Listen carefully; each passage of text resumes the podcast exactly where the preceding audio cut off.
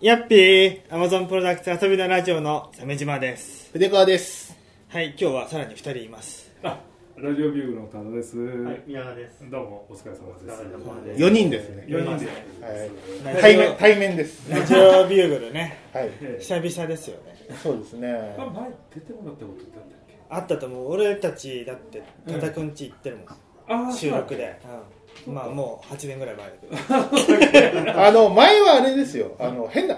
変なベーゴマやったやつでしょ。ベーゴベーゴマ？めんマ？こ？バチコンバトルバチコンバチコンバトルバチコンバトルやりましたね。その時はバチコンバトルで盛り上がったのが最後かうな。ん。ああそうですえね。い今をときめく MCU の。今のところの MCU ね。多分あのユニバースのどこに入ってるんじゃないかなっていう気がする。えあの頃、MCU どれぐらいアベンジャーズはやったぐらいやってるとやっ思てるでしう。ょ。やってるぐらいだアね。イアンマンはやってて、全然やっでてる日本産のうん。であのテレ東版。テレ東のそうそうそオうリジナルアニメやって。アベンジャーズたちがこうそのなんか面子の中に入っちゃった世界ね。入るっていうそうそうそう。入っちゃってで召喚して戦うっていうやつ。妖怪メダル扱いみたいなそうやつやってめっちゃいい設定じゃん。あれがね、あの、最終回が良くて、もう、バチコンは卒業さっていう 言うんですよ。主要の少年たちが。うんあーまあね商品展開もあんまりうまくいってなかったしね、えー卒業かなみたいなそうですねんまあ、一生懸命集めてましたけどありました。はいえーまあ、そういう意味で、うんうんえーとアマゾンプロダクツはい遊びのラジオは基本ゲーム、ゲームがメインだけど、はい最近はもうそれも諦めてて、ああそうなんだ早 いなメインコンテンツ捨てるの諦めあー最近は僕はあの、カメラを、はいああ、さっきそう言っそうたいい感じの一眼、一眼を。そうですねうんカメラだったでり。俺は特に何もないね そうりあ、離婚したりとか、離婚したりとか、マッチングアプリやったりとそうか。そうそうそう えーそうだ俺マッチング柱になったんだよねそうですえ、ね。何それ、マッチング場所。あのねえ「鬼滅の刃」あるじゃないえ。はいは「い、うんわかります。鬼滅の刃」って柱になるには条件があるんだよああ、そうなんですね。大物実績を解消しなきゃいけなのいそう鬼をやっつけ。るかはいはい鬼30人やっつけるかなどっちかあーそうで実績柱柱になれるんだけどええマッチング人数が30人を超えた記念にもう柱名乗ろうとあの、ごめん、あの、マッチングアプリ全然わかんないんだけどうん。そのマッチング、ま、なん、マッチングを三十人超えるっていうのは、うん難しい。単にあ、マのねッチングやつが、あ、合うあだけので三本十当人。はうん。さっさとマッチングして交際に発展してお互い大会するのが一番いいんですよ、あはいはい当然ねう。んあ、うん、ああ、そうなんだそうそれが一番いいんだけど全然できてないだけああ、なるほどね。本来の目的になかなか到達しないだけだからああーそうマッチングっていうのはどこまで行くとマッチング会いましょうっていうのあがれあのそのお互いのなんていうのプロフィールに対して「うんいいね」っていうのを送るんだよ、ああなるほどで相手がそれを了承したらマッチングしましたって、メッセージのやり取りができるようになりますっていうああそうなんあだ、ってうん、じゃあ別にそこで了承が通ってその、えメッセージのやり取りができるようになればマッチングで一あ旦ママ会ッったりチンすグるつとけれかはば別なんそうなるほど大あ会ったりとかやったりとか今関やっ係なたいりとか「いいね」 を送ってマッチングしてくれるのが大体10%であそうなんだで狭きもんだでな、そこから会ってくれるのはさらにその10%ぐらいだからうわあ100分の1 100人に1人しかだいいだいぶ厳しいガチャなんですね厳しいガチャだね、うんでねお会いして会うかどうか分かんないわけじゃないですかそのそうキャそラうクそターはう、うん、飯代だけ払ってさよならみたいな嘘のもある しで辛いなああマッチングした相手が35うん歳の劇団員で、あはい はいはいいいんじゃないですかはいそういう人もいるんじゃないですかえ普通になんかマッチングアプリの愚痴を聞かされて解散とかえ俺は何しにみたいなそうそうそうそうそうそういうのもあるからデートすっぽかしなんか、しょっちゅうだよデね。ートすっぽかしまったねうんマジっすか東京ターワーに行こうと思って浜松町で待ち合わせして2月の浜松町でだいぶ寒いですね30分待ってえ来なかったね来なかったなあったえあー厳しい世界だな俺ちょっと精神的に耐えられないんだもんいやタフになってあそうだあそうなんだ男の顔になってないけどタフでなければ生き残れない世界あそう残虐行為ってやるそうなんだねそっか結構やったことありますみんな結構カジュアルねそういうマッチングアプリとかいや、俺ないな。あそうなんですどねういうちょっとの俺聞くだけでそんな 100, 100分の1の確率で振り落とされて、えなおかつ金払わされるとかすっぽかされるとかちょっと耐えられないです、え自尊心が持たない持たないよねいやでも自尊心に関してはさはいあ俺ってやっぱ社会人になってから相当鍛えられてたあ本当あでもまあでも余計なところで減らしたくないっていうのはあるすり減っちゃっただけすり減っちゃったよそうすり減っても何も感じなくなって一人だけなんかいい感じに顔赤くなってるしねこれ俺だけウイスキー飲んでるからね大丈な夫ぜかハイボール飲ん今でるハイボール濃いめみんなお茶飲んでるのにちょっと太ったわお前痩せたええいやむしろ痩せたんだよあそう一回なんかもともとそんなにね太ってなかったけど、うん久しぶりに会ったらなんかあれ筆川さんって声かけたらあの鮫島だ鮫島の方だよあれみたいだなあれはやっぱり結婚と仕事が忙しくて体調管理にで避けるリソースがゼロだった時あうわやっぱ太ったねあーストレスもあったようんで今その時から1 0キロぐらいは痩せてあだんだん常人に近づきいやそうなんですか常人に向かって今逆になんか筆川さんちょっと締まったそうなんだあよー腕川痩せたんだよ痩せましたあーそうなんですかえ痩せ川ね前も前ももっとね大柄感が強かったですよね、はい体重3桁時代をもう出してえ出してもうあの今年の4月までは1 0 2キロだったんですけわど、お今あと89になる、おおだいぶ絞りましたねええ変わりますよやっぱ体の感じ変わりましたねあのあれですあの1 0キロなくなったことで、うんあれができるようになりました何ガードレールをまたぐができるようになりましたおガーおドガードレールああ普通にガードレール、はい、ガードレールを僕はまたげなかったんですよえそれはあな足んがか上がらないとか足が上がらないっていうかそのあそうかあのある一定の覚悟が必要だったんですよその片足に全体片足そう全太さでかいん だそうじゅ重心が4日かかなるるほど上にあ膝のきちんと上がらないわけです膝が危険だしええ104分の44分の1のドンみ たいなバキンみたいになるああいやそうかゲルググ並みにうあの足上がんあなあいんでそうゲルフの上にねスカートとこれが邪魔になる それ怖いねそうなんですよあーそっかそっかすよそんなもんであ超の必殺技でやっと超えるみたいな超えるあーみたいな俺やって感じでそっかそっか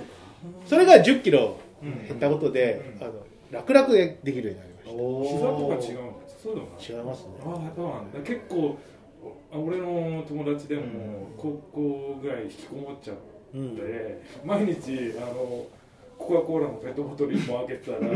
やっぱり100近くまで行ってるんで、もう膝がとにかくやばいとちょっと歩くだけで破壊しつつありそうだなって話してたけどそれは大変だないやあのダイエットを決意した理由も、やっぱその尿酸値がやばかったなあーだいぶだいぶ上げましたね行ってであのうん痛風疑いみたいなことがあーありましてペインウィンドウが来ましたなペインウィンド ウ来て、ええでやばいと思って血液検査したら、ええっ、と痛風のその基準値の7 7なんですけあど、ーそれが6.9だったんですよだいぶギリセーフギリな 7, 7だと何が上がるっていうそう7だといつ行ってもおかしくないところが6.9でどうやらその偽痛風っていうそその痛風ではない可愛いやつプチ顔痛 風プチ痛風的なものだったんですよああなるほどねファイナルでファンタジーでいうと死のカウントみたいなの来てたわけそういうのが来てたっぽいんなでるすよほど 危なかった危ねなかったいじゃんえ何やったのそう僕はあのーあれですえっ、と、えー食事制限あーとあそとうですね糖質やっぱそうですねあうんのー減らしたんだそうですあのオートミールですああそうだったオートミールねきき俺もうオートミールは普通に好きだから食べるんだけど、ええやっぱ効果ありますか、全然違いますねああそうなんだじゃあ普通白飯オートミールにするだけで痩せましたあー白飯はね、ええ何気に糖質の塊ですからね塊ですからねええあとお弁当ちっちゃくしたりとかそうなんだ効果あるんだねありましたちっちゃいやつ、キャンディーキャンディーとか書いてある。だからそんなかああんなあんな感じです ねアルバイトねあれあれいいよね。ちっちゃいじゃんすっごくあのまま温められる。いいんですかこんな話しててあ、全然あるよ。俺は逆にアマプロの方がもう大丈夫かなと思って。大丈夫今で日これすそうなんだね。アマプロいつもこんな感じです かこんな感じですねね。でも分かる。俺も普通にオートミール食べてるえしう、んあとやっぱ家座り仕事んでそんなエネルギー使わないから。ご飯も大体白米食わないんですよ、うん半分ぐらい麦とか入れて食べてるああいいねうんいいねそやっれぱそんなにさ、やっぱおじさんってさ、えあのエネルギー消費できないんでえすでよ、きないそう思いました、え蓄えちゃうっていう、ええなんかすごい健康的な感じになってえねえでまあちょっとアマプロの方のためにも言っておくと、うんまあ一応ラジオビーグルって全然アマプロより全然マイナーなポッドキャストなんですけどまあいや2人 でで全然やってて、んまあこっちもあのメインコンテンツっていうのはそんなないんだけど、一応その海外のが、うんそのアそうそメうそうコミとかバンドデシネの話をするんだけどまあそのアマプロと同じようにあんまりちゃんとやってない関係ない話をしてまだから毎週毎週ちゃんとやれませんよねああまあですよねそうなかなか難しいですよ難しいでねでまああの鮫島さんと僕は、うんまあ、大学時代の友達だしそうそうそうマーブルクロス仲間ねマルコス マルコスだからまあでそれでまあふあの鮫島さんと筆川さんが元同僚だったんでそうですまあ、それでちょっとおお会いしたことがあるっていうんで、まあ、皆川は全然僕のあの地元の友達なんで、まあ、お会いするの初めて。皆川さんはじ初めてですよねうんえうんあこちらはそうであよろしすくねよろしくお願いしはよろしくお願いしでも多分世代的にはもう、うんほぼほぼもう同じぐらいなんで、えおいくつですかます一緒です一緒一緒一緒あれ筆川さんは下なの一個上じゃない上だとああ思うじゃあもうまるっとだあみそうんですあそうな同じですかはいだからちょっとゲームね、うんあのお二人とも好きだから、ぜひちょっとゲームを一緒にやろうと思ってこんなん久々ですよあこんなそうお菓子とゲーム機とやばい糖質の塊がたくさんある もう今日はいいですねああそうです痛風解放で、ええあそうかやっぱそんなにゲーム日頃やってないやってますそれはやっぱスマホでできる範囲だったりスイニンテンドースイッチだったりとあかあそうなんだ、ええ最近はあれです PS4 の、えーとロストジャッジメントクリアしましたキムタクのやつねそうです言うたくないああそうなんですね楽しい、ああそっか逆に俺全然ゲームやってないんで、うんおやってないのインジャスティスとかもやったかやってなかったのまあ一応そういうのがあれば、うんまあ、触るぐらいとかやったりするけど、はいはい全然ゲーム自体はやってないんで、うん本当にやる機会ないから、うんあの今回ちょっとみんなでプレイしようかなと思っていいねうんやっと本題でああそうそうそう 今回はですね、はいあの実はそのラジオビューグル以前なんだっけなエルリック会かなんかうんの時に「ダンジョンズドラゴンズ」とかう「ん D&D」とか「えーっとラブグラフ」の「クツルー神話」の話とかちょっとして、うんでカプコンの D&D1990 うんあれ78ぐらいかな、そんそぐらいれでぐすらいねだよね、ねに出たその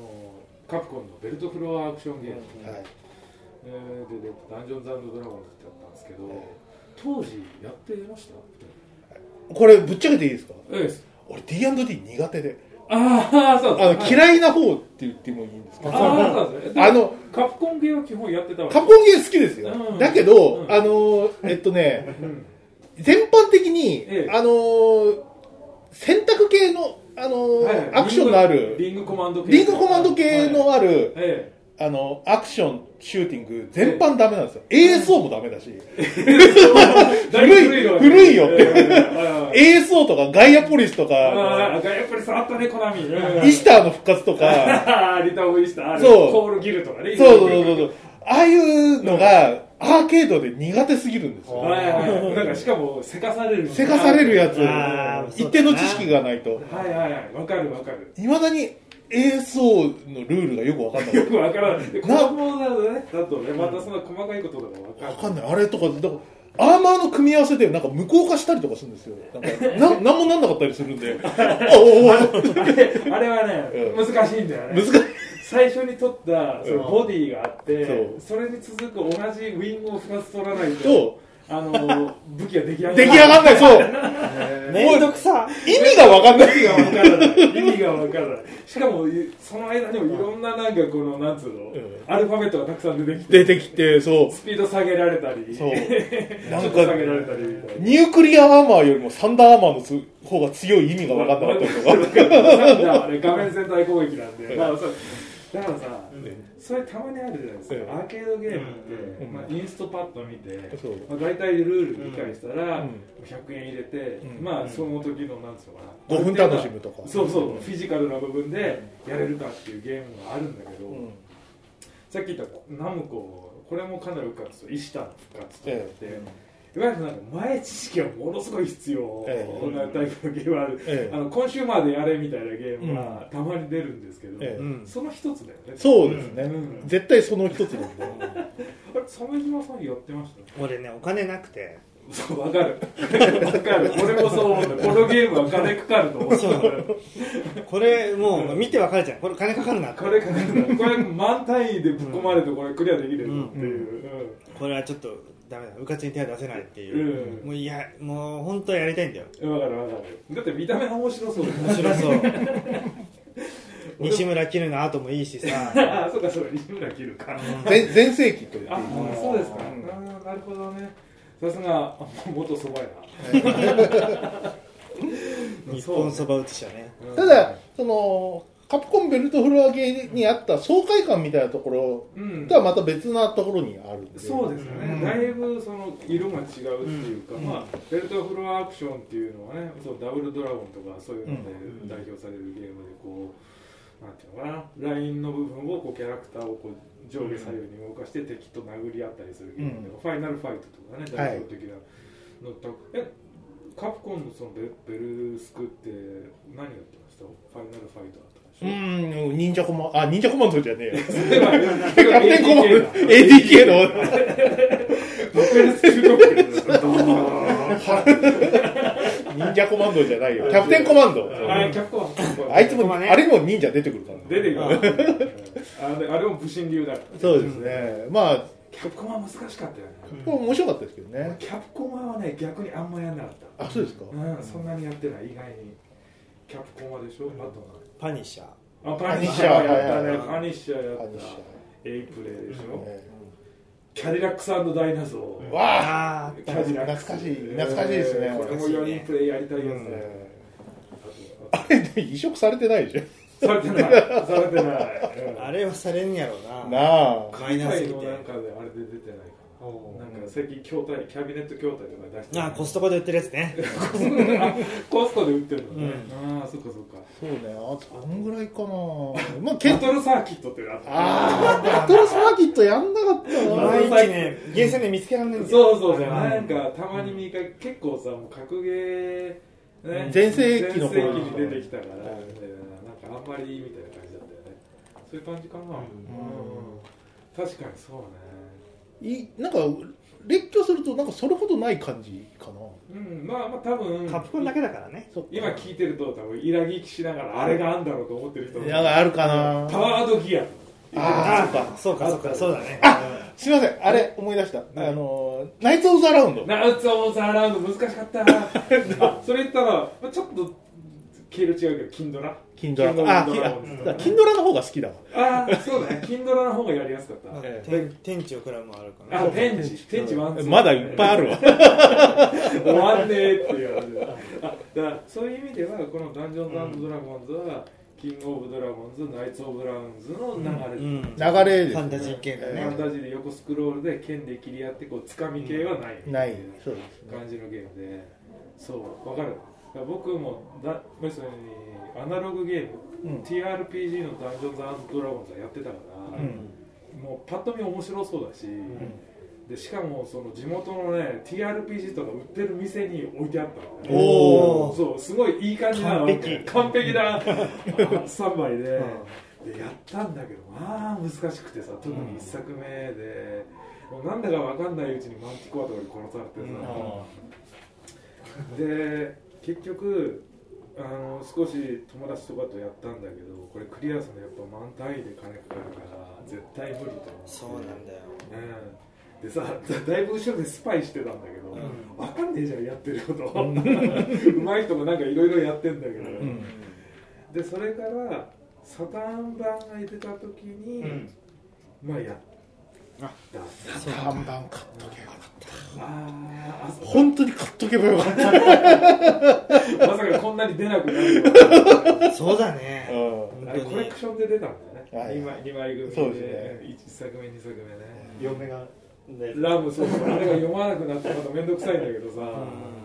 そうそれでやっと、あのー少しはプレイできるようになったかなぐらいの感じだった4メガラムカートリッジだったなそうそうそう今回用意したのはプレステ3版プレス3版で、えっと、ちょっとジャケット持ってこないで悪かったすみませんけどですけどあのねミスタラ英雄譚っていうのがプレステ3時代に出ててパッケージ出てましたよねそういうパッケージでそのパッケージで買ったんだけど納得やっぱね半キャものはねどうしても後々買いづらいっていうそうですねそうなんだよねね結構 D&D うるさいからさ、うんはいはい鈴木土下座問題はあるようですよえうんバスタードバスタードそうよく知ってる、はいはいそれで買ってあのしかもプレステ3は4人プレイができるっていう、うん当時さゲーセンがあったけど大体2人プレイまでじゃない、はいいつか4人プレイやりたいと思ったんだけど、サターンも無理でした無理無無理理でだったも2人プレイまでそっかうんじゃあ完璧にできるのはプレステ3までだだねですよね、うんそそれで初めて食やめたんです、うんだから俺プレステ3そのために買って、えそれ以外のゲームやってない、D&D いい専専用 用 機久他のものを入れたことはないで々見ましたよプレステ3かくて重いねはい初期モデルだよねしかもね銀色でプレイステーション3ってそうそうそうあのスパイダーマン2とかと同じ同じやつまあサムライミ版と同じやつね同じやつなんですよ同じやつそうなんですよでそれを皆さんでちょっとやあれささっき全然話ずれちゃうんだけど、はいあのカプコンなんとかコレクションっていうのはそれこそああ任天堂スイッチとかで出るっていうじゃん配信されてますねああいうのにはやっぱり半径ものは入ってないんだっあのー最終的なあのこれインタビュけうーんの内容ですけど、うんあのー最終的には全部のアーケード作品を移植したいらしいですすげえじゃんカプコンのどうやらなんかあの辻元会長の肝入りらしいんですよおおそれはだいぶ、うんあの期待の持てる、んウォーザードとかも出るよみたいイズルオーザード懐かしい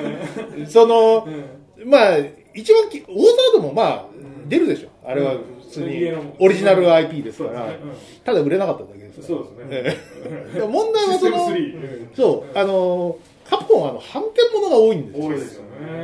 えっとなんウだィロウィローあウーィロああウーィローかエリパチ。ー、エリハチ、 エそうだな。エリハチ、ウィロえー、ダンジョンズドドララゴゴンンパニッシャー、ニモ、ーにも、うあんなんだ、ユリアンプレエイプレエイイ、プキレイャディラックさんのダイナソー、そうね、まあ、で、マーベル系の家族、そうですね。まあ、あのーあれじゃないですか、マーベルスーパーヒーローズとかも、うん今そうそうはまあで出せないですもんね。まあそうだよね。あれとか、出したいですよね、うんそれこそサノスも出てるし。そう、な俺なんか気ばっかっちゃったからね、あれね。一時期さ、基盤がすっげえ安くなってさ、その時買ったんだよね。えーまあ、要はアーケードで戦ってきた辻元会長の集集大成みたいなああ、なるほどなあの頃やってたやつを、まあ、あの頃カプコンは輝いてたとそう、あ残しておきたいっていうあうことん、わかるわかる基盤も死んじゃうしねそうですねんわかるわかるあそうなんだねなんかなかなかいいし趣旨だと思う、うんじゃあまだ今出てる途中って感じそうですねあ気長に待つしかないかなあそうなんだうなんんか買ったそうそうあ買った買ったマジうん何入ってるうんとねうんこれかなのあすっげえあんじゃんうわあまあクラシックあれねバルガス、ヒゲマル、1942、戦場の狼、魔界村、セクション Z、戦いのバンカー、アレスの翼、バイオニックコマンド、おう後のヒトラーの復活だはいね、1943、フォゴットンワールド、ロストワールドだね、そうですね大魔界村ストライダー飛竜天地を食らうファイナルファイト1941、えー、戦場の狼2おチキチキボーイズ US ネイビーストリートファイター2キャプコンはバーサバーサあったねありましたね天地を食らう2スト2ダッシュターボ、えー、2X スーパーえー、とパワーあパワーのゲー入ってるんださっき言ったサイバーボーツ19バツバツあったねあバトルサーキット、うんギギリリギさっリきと1944ここら辺になってくくとちょっと分かんなくなってくる19シリーズプロギアのああやったことないんだよねプロギアえー、結構入ってるんだねなかなかいいんですよ良さそうだねええこれやりもう全部買いましたーああそうなんだ嬉しいちょっとやってみたいそれはスイッチだったら普通にダウンロードでできるって感じなんかスイッチも分割販売もしてたよなええスイッチ、PS、あとスチ、あスチームもああっスたティームワンだねううんんあったかもしれないそっかありがたいですね。えー、あいいねうんで、やっぱ文化文化財として残すっていうのは、やっぱそういう意味でしょうね。うんあのねゲーセンでもう大量にもうお金を吸い取られた人もいるだろうから、うんえええ家のデータでねやれるっていうのは全然いいんじゃなないんかさうんあのカプコンって書いてあるでっかいさ ああったあっえたあのあ、なん海外かのレバーがレバーとボタンのはいさはいはい基盤あのコントロールパネルそのままコンパネのね。あれなんかパニッシャー収録されてるらしいじさゃんれてるされてるねあれは一通り入ってるんじゃない結構ねああれれもディラックスダイナソーとか入ってあれも気になるよねるのあれ、あ要はか買い切りでこれだけで使うからっていうことでそう許可を得るとあ。でしょうねうんで機体と一緒になってるってやつで海外にワワンフェスみたいなもんですよ。まあ、そういうねっていうのはですね、うん、でもあれ絶対邪魔だぜ、家にあって。ええ超邪魔だぜ、あれ。絶対邪魔だと思う俺まあもねやっぱ家ね、日本住宅事情全く考えていない大きさ。パニッシャーでも海外版だったら流星キックないんじないんだよねね。難しいゃんだない、よ。うん、難しい。海外版ではちょっとむずいんだよね。パニッシャーは流星キックなんかしませんうんまあ怒られてそはね確かにファンの視点からすると、まあ、その通りなんだけど、みたいな。流星キック込みでうん難易度調整したからすげえ難しすげえい。むずい。あれめちゃめちゃ使えるんだよね。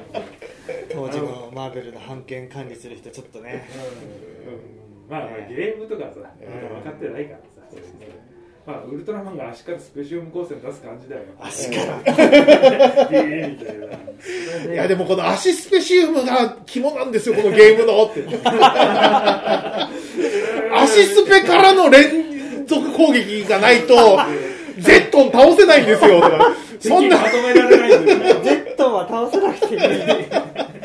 ウルトラマンからペンシルミサイルを取り上げるんですからみたいなそういう原作無視で面白いことされても困るみたいな。確かに言い分はわかるけどね。そうだな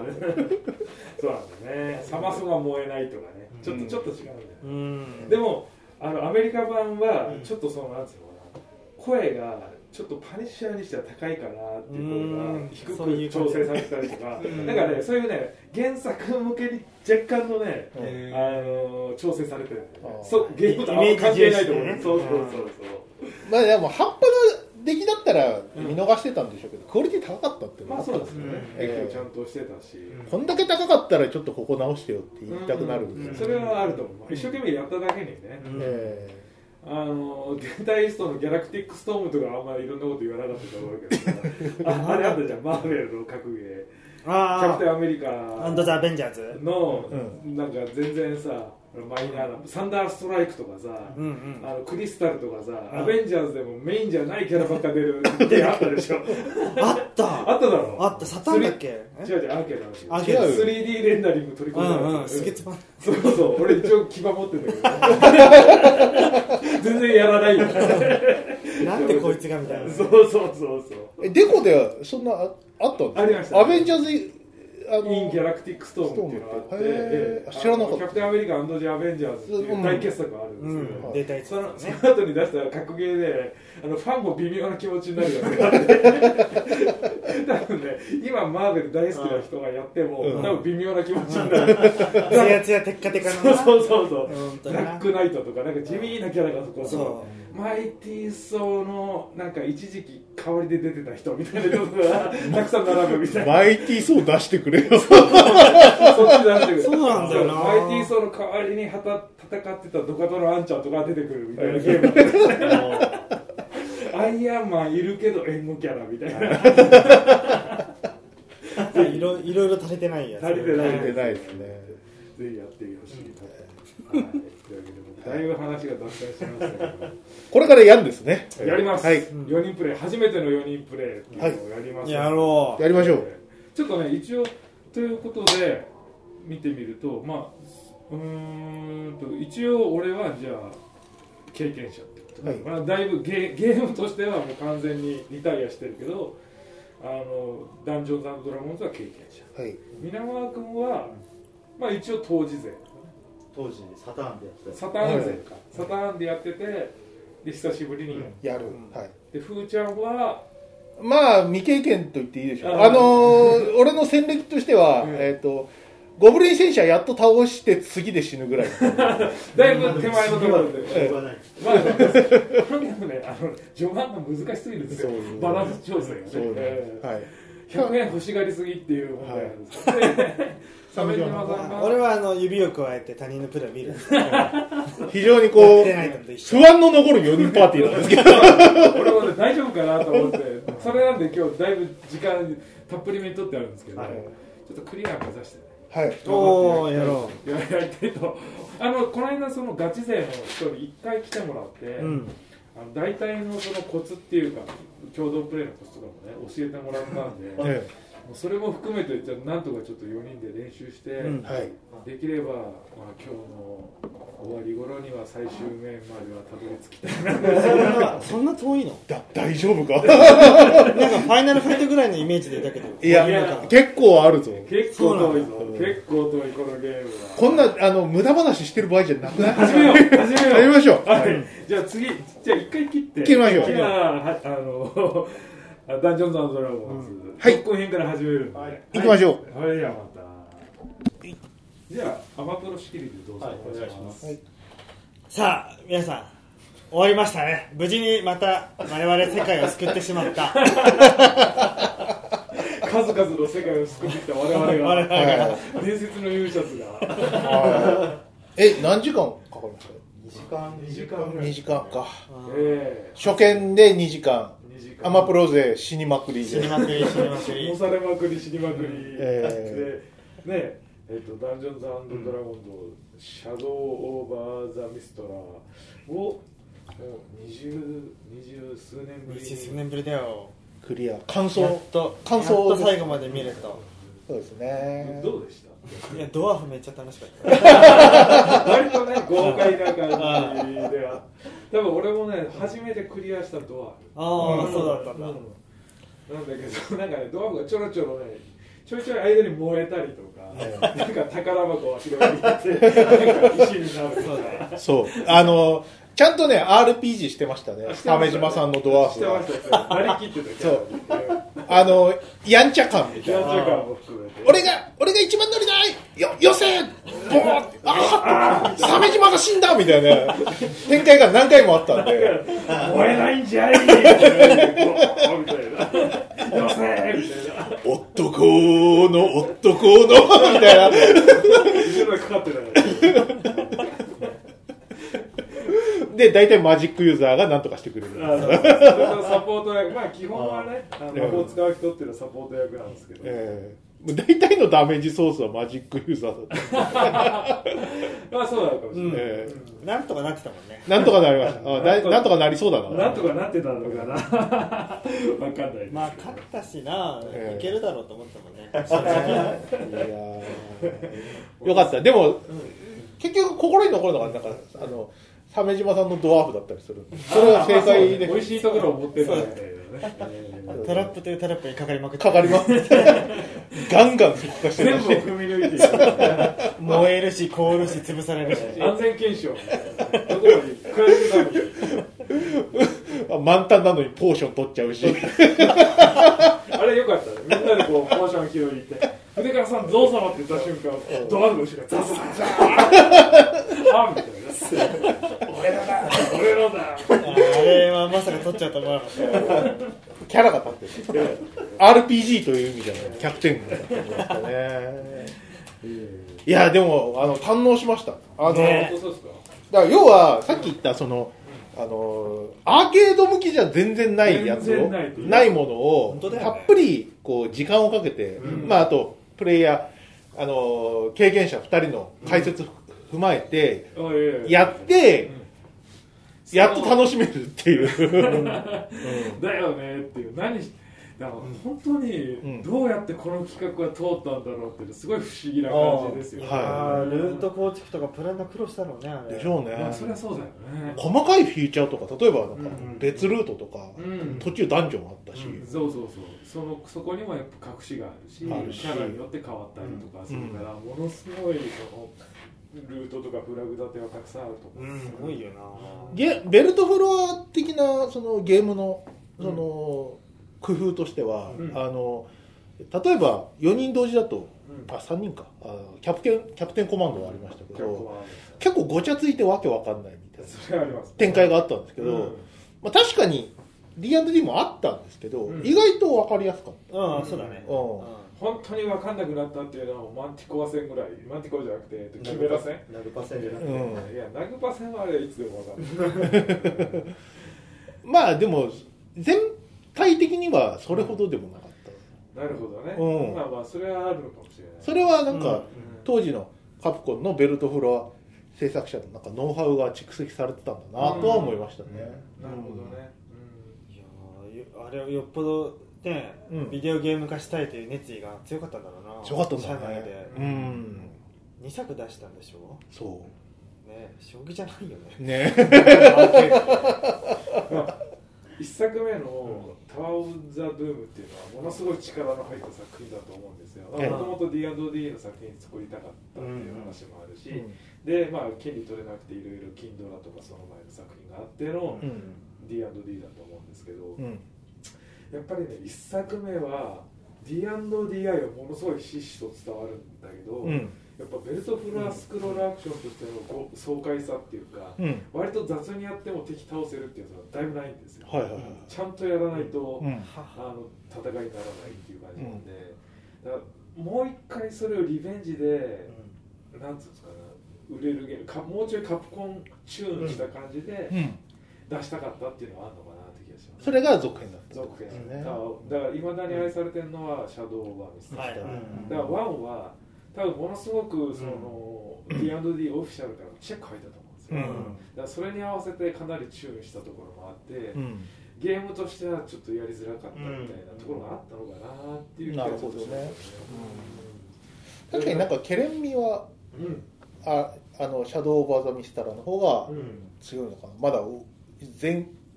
ワンをやってないんですけどキャラがやっぱりねカプコンキャラっぽいじゃないですかそうだねそうですさっきねその西村きのさんの話とか出てきましたけど、うワンんはもっと洋芸っぽい、うん絵の感じとかもね、うん色合いもそういう感じそうそう、ねだからワンもすごい凝ってんだけどなんかねそのなんつうのかなこれは僕の推測なんだけどその海外とかゲームでない人がチェックするようなところの、うんすごくこうなんつうの気にするような要素がそう音の響きとか、うんあとなんていうかその建物に入ったりとか外に入ったりした時のこの光のパターンキャラクターのカラーパターンとかも何個もあるんですよね。うんあーそういうのとかあってあんまり今までのカプコンの人のベルフルトフロアスクロールって作ってないから、やんないよねやらないうんでそういうところにすごい力入ってるからだから監修した人たちのなんかいろんなチェックがすすごごく入いってるねんだねろうねうん 2D パターンがないのにライティング気にするんだそうなんだよ、うんそうだからそこはちょっとさゲーム作る人の感覚じゃないじゃん、はい感覚じゃない、うんそうそ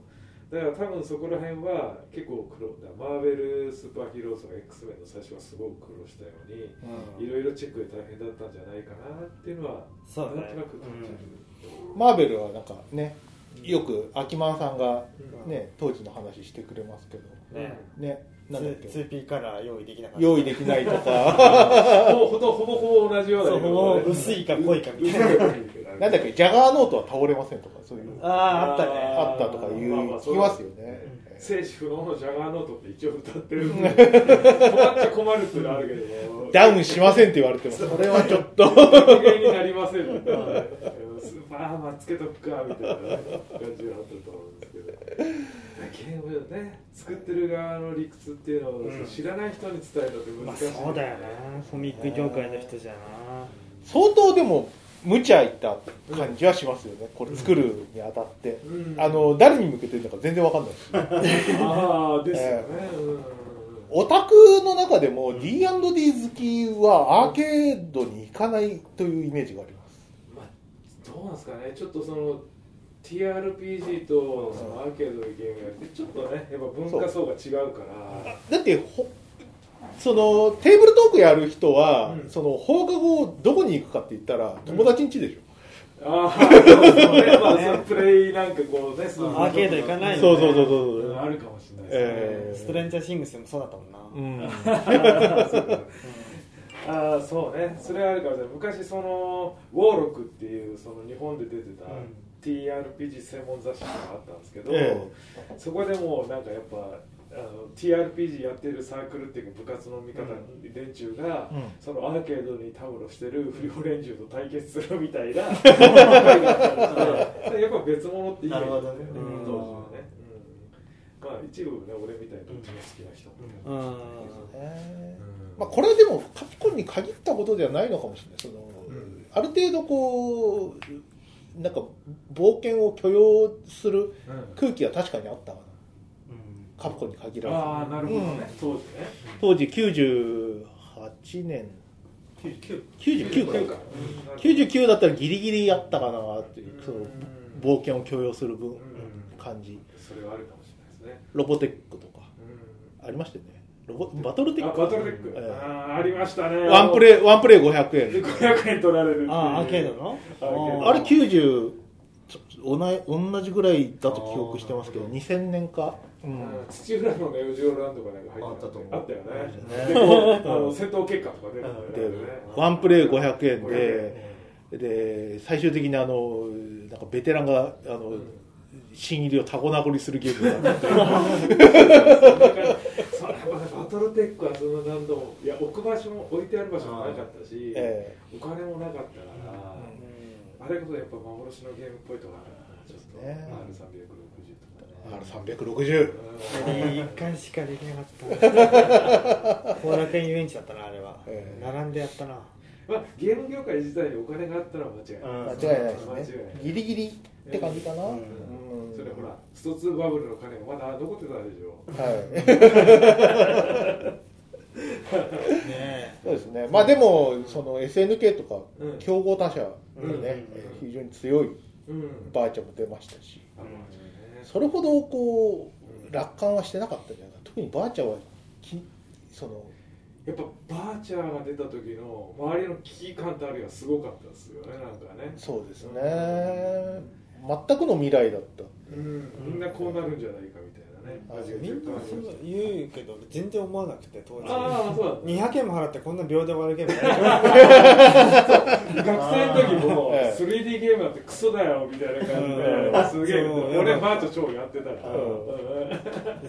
んなんもうだすでにもう10まだ10代か20代二十歳ぐらいなのにうんすでに保守的でやべえぞ老害やべえあんなモーションダメだダメだと か生きてないみたいなこと言ってああそうですかみたいなそうそうそうまあでも確かにさ、それ以降そのまあなんつうの秒間60フレームとか言って、はいまあ歌ってたってのがあるけど、スト3とかさめちゃめちゃ枚数動かしてるじゃないですか、うんとんでもない枚数、はいでそれがなんかそんだけの労力が伝わってるかっていうとそれもまた微妙なところ全く伝わってなかったと思うですよね、ええすっげえことやってんなと思ったけど、例えば労力に見合ってレース感がすごいやつ、すごいアニメーションっていうのを、うん当時のそのユーザーがうんそれほどこう敏感に察知してなかったんじゃないかなという気はしますねあーそうなんですかね、なんかまだスト3の1出た頃とかって、うんあのクオリティが高いけど地味とか言われてたああそれはちょっとあったかもしれないですねと思いますよ、ううんんどっちかっていうとまだその新しいフィーチャー、えっとうん例えばオリジナルコンボ、うんオリコンとか、うんあ何連山とか、うんそこら辺のド派手な部分の方があのセールス的には強かったしなるほどそれはやっぱりゼロとかとは違う違いますよね、うんなんか当時の話とか聞くと例えば、うんアレックスのあのはい待機モーションで、はいあのワニワニ手ワシャワシャやるじゃないですか、うんあれのアニメーションドットとか、うんあのもう書いても書いても終わんなかったと かうわーつなんらいかね当時ドット打ってた人とかに、うんまあ、聞いてるんですよ、うん終わんないだろうねそまだねねあのネットワークも構築される前なんで、うんあの手のアニメーションだけのあのフロッピーディスクをこえーうわう 右へ左ー嫌いへね その渡してたみたいな話は聞いたことあるなんかまあねそのテクノロジー的な変遷期にぶつかっちゃった部分はあねーもちろんるとは思うんですけどえあそりゃそうかもしれないなーそれこそその、まあ、ELT ギアとかとその後にあるその、あねえっと超解像度のその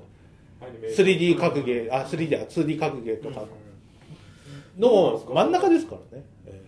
俺逆に、うんそのギルティとかん全然撮ってないんですけど、うんなんだっけブレイブルーとか、はいそういう感じの出てるじゃないですか、うんどうなんですかそっちの方の進化はそういう感じで進んではいるんですかめっちゃ進んでるあ、よそうなんですすねごいよね今すごいですね、ええもうあの 2D 表現うんはもう行き過ぎた今格ゲーの、うん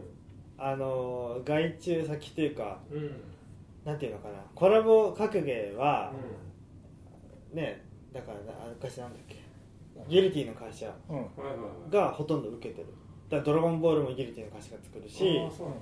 えーっとグラブルの格ゲーもそこが作るし、うんでそれを昔だったらカプコンがやってたようなうんところはもうその会社がもう持ってっちゃってるあーうんなるほど、うんでもささっきカプコンがどれぐらいまで 2D のゲーム作ってたかって話だけどさ、うんカプコンもさそのシュシューティングがもうそれこそ19シリーズとかうん「戦場の狼」とかいろいろたくさん名作あるけど、うとかってさ後期の頃ってさ大体外注出してなかった外注っていうかパートナーシップみたいな、えっ、とプロキアとか19えー4ペペケペケとかペケペケとかそこら辺外注だったんだよね、うんだよね、あれなんかカプコン作ってねえなみたいなイメージそがあってうですね、うんえシューティングとかはもう作んねえのかなと思った記憶はなんとなくあったんだけど01年以降はもう 3D に超シフトしてたもんえねしてたんでうん内政はそっちででそそうだよねっちは外注みたいな感じだったと思いますよ01年頃の 3D って何逆に今週版かモもンモンハうもあーうは早くね、ま、もうはまもだうそれもまだあの開発してる頃じゃんン、うん開発してるあそうかなるほどだからもう人員は 3D にもう人がいっちゃってるってことええまあバイオとか私たちが入った頃に、あのモンスターハンターが開発してたあー中だなっるたほどねええなるモンほスタどーハ ねンターとインターネットバイオハザードの日本柱でやっていくぞってなってて、はいああと思ってこんなことするために来たんじゃねえよね学生時代からその 2D 老害だったあいつそうであの俺も似たようなもんだったんですよあーなるほ今あの日本柱って言ってましたけど、あのアウトモデリスタっていうレースゲームあそうあってあったねセブンレンドリングあのえっと3つの予定だったんですけど、まあそのなんつうのかな、車はトゥーンシェーディングで走らせてもあんまり嬉しくないよね感、なんかねとかどうしてそうなったっていうどうしてそうなったのかはいそうなんですよや私たもらやたらベテラン勢が多かったせいでその正常な判断ができなかあーっ、そうかもしれないですね対新人代謝はうまくいったなかったうん、ベテラン勢が完全に趣味でたうんやり続けたせいってありそうだよねあれあるしかもデザイナーの権力強いじゃん強かったですねあー、えやっぱそうデザイン部があったとかいうこうとでんなんか強い気したよああそうなんだねそうそうそうえ僕はあのアウトモデリスタ作ってましたけどああそうなんだええチームで唯一あのオートマ限定ゴールドっていう、ええ本当にあの見慣れないあの免許を持ってたんでああ自分自身がオートマ限定でそうですあの俺しかいなかったんですオートマ限定のゴールドをああそうなんだ他の人はもうみんな詰め他の人はもうあのアドレナリンドッパドパだぜとか言いながらそうそうユーロビートかけながらそうなんですよライオンもギュンギュンみたいな、ええああそうなんだそう峠とか攻めちゃうような人多かっただろうねそうなんですよ俺俺より後に入った中東採用の新人の人も、あのーなんか行動仕様のファミリアとか持っててももう立つ瀬がないっていうう あそこで風ちゃんも俺もみたいなゴシャーみたいななんかねならなくてああそうやっえぱ合わないですね合わなでいそんな趣味持つほどさ金ないしなー感じないんですまあよ車からかかるしなあーあでもなんかよくわかんないですけどそういうわ、うんあの全然興味ないところで、あのい入って、まあ、いくつかの車をやらせてもらってうんそれなりにこう知知識がついてーあそうなんですねでなんだかんだで今その知識役立ってたりしますおーねへー今の仕事で今の仕事で最も近10周年のはいそうです常磐線で釣り広告出してうるせえ バレちゃうだろう全く分かんないけどなんかいくつかのキーワードがあるな Google だからそのちょっとググらないでほしいですけどなんかそういう今そのレースゲーのやつの知識が生きてたりするなるほどまあね何でも無駄にはならないなならないもんですねそうか意外筆川さんななんでそのよくわかんないこの旧車の一部分の知識だけあるんですかみたいなそれは俺が担当したから だ担当したからなんだったら取材も行ったしああえなるほどねあーすげえ細かいところにやんなきゃいけないもんねーそうそうそうそうライトランななライトのさこううんなんかこうスリットみたいな線の描き方からなんかめっちゃこだわるみたいなそうですねまだプレステ2の頃だったんでテクスチャーがうんちっちゃいんですよ、なるほどねなんであの、えっとヘッドライトのところとかも完全にドットで書いて ました、なるほどねそ刈んりなめ込んむどくかさいこらとええ要見えなはい見えないよね見えないまあしょうしょうがないよだったりあとはあのパーツ交換のできるゲームだったんではいはいあのパーツメーカーに取材行ったりあとあなるほどね、えーパーツ作ってたりとかオフィシャルでねだ使えるやつとか結構あったかありましたからねなるほどななんかあプロレーサーがテストプレーとかしに来てたよねえしてたしてたーあーそう、うんえーそうじゃあシートみたいなのこう用意してああったあったなんかあねーバパカパシーソト的コなンうんゲームで使えるのちゃんとああるよね専用のシールみたいなうんそうなんですよでもグランツーリスモじゃないじゃないですかまあグラスではないんだろうグラングランツーリスモじゃないからメーカーもなめら舐められてるんですよ完全にあーグラングランツーじゃないからうんうんあのなんかちょっと疑問とかあってもなんか、あのーなんか回答保留みたいな あそうなんかなかなか返ってこないよね持ち帰ったまま帰ってこないなみたいなあーそうってあーそういうそういうシビうアなんんだだねし今だから言いますけどあのー、う続編かなんかでプジョーの車出すおのプ方ジョで、ーはいフランスあのはいあのーまだそのプジョーと契約前だったんで、うんええあのあいいねプジョーの販売店に行って、うんあの筆川君はじゃあ若いからあの、えっと、お父さんにプジョーを買ってもらえるという設定で行ってもらおうかなってどういう設定だよ金持ちがこって大大学卒業記念に、ええあのプジョーを買ってもら買ってえもらえるお父さんにプジョーを買ってもらえるんですけどちょっと見せてもらえますかという芝居をですねそれさ設定まんま言っちゃダメなやつ映画でさ出てきたキャラクター設定言わないよプジョー買ってもらえる感を出していかないとダメなんだよそそんなやつがボロボロの草入ってますからねプジョーの前にお前それなんとかしろよ懐かしいもう20年以上前かそうですなそうですねえなるほどねでもそういう取材が生きてるっていう生きてるやっぱり実物見てえそうこでうちすょっとね触ってみると全然違うな違でもヒュうンダイだけは優しかったんだろヒュンダイだけは優しかったですあのまだ売り出し中だからそうです。まだ当時、まだ撤退してなくて、うんあの、梅田に、あの、ヒュンダイの販売店があって、うんで、取材も気軽に応じてくれて、えーいいですねえー本当に優しい。そう、もうだからヒュンダイはすごい、ああそうです俺大、大リ好スき。ペクトえーリスペクトで。なんか無駄になんか、じゃあ、えっ、と、プショーはどうだったのかなみたいなこと聞いいや、別に、あのそこは非公式にお客として行ってた。ああ、ええ無理だよね。そうですよ。プジュあの、ヒュンダイは、うんあの、ちゃんとちゃんとね話通して、はいはいあはい。のチームで取材行って、うんで、ヒュンダイクーペっていう、あの当時、えっと、レース仕様のやつあったんあで、ーそれをあの全長あの測測ったり、撮影したりとかえーあ大変やりましたね。ご苦労様でした。乗ったりはしなかったんですなあ乗ったりはしなかっあ、そうた。そんなゴールド。ゴールドオートマだから。オートマゴールドペーパー。レースしようだ練習のオートマないですから。こいつ完全に素人だ。 えーそんなでしたでもゲね。ームしか知らないとオートマだと思うよねゲームまあ車なんて、そうね。 そううんだってギア変えたことないしなあ。うんバーチャルレーシングとかでもねはい。ギア変えないよあ、そうか。まあでも全然興味なくそうなのかもしれないな、実際にな。なるほどね。鮫島さんだってもう大変でしたからね。あーネットバーよ、ネットワークバイああハなザんーかド。噂では聞くあの全く100%にならないゲームとかなんかでいろいろ聞いたことあるような気がする、ええじ100%実績解除は100%いかないんだみたいななんか言ってなかっああいかないいかないいかない、たうん、バグがあバグがあって全然近い近ないみたいなあったねそういうのそういうのとか、うんなんかゾンビのなんかモーションの研修だって言われて、でお前はこれを、えー、とローテーションだけのリーグでやれっていうのがあって、まあ、今ないんでそんなものはインバースキューマティクスって言って、うんはいはいはい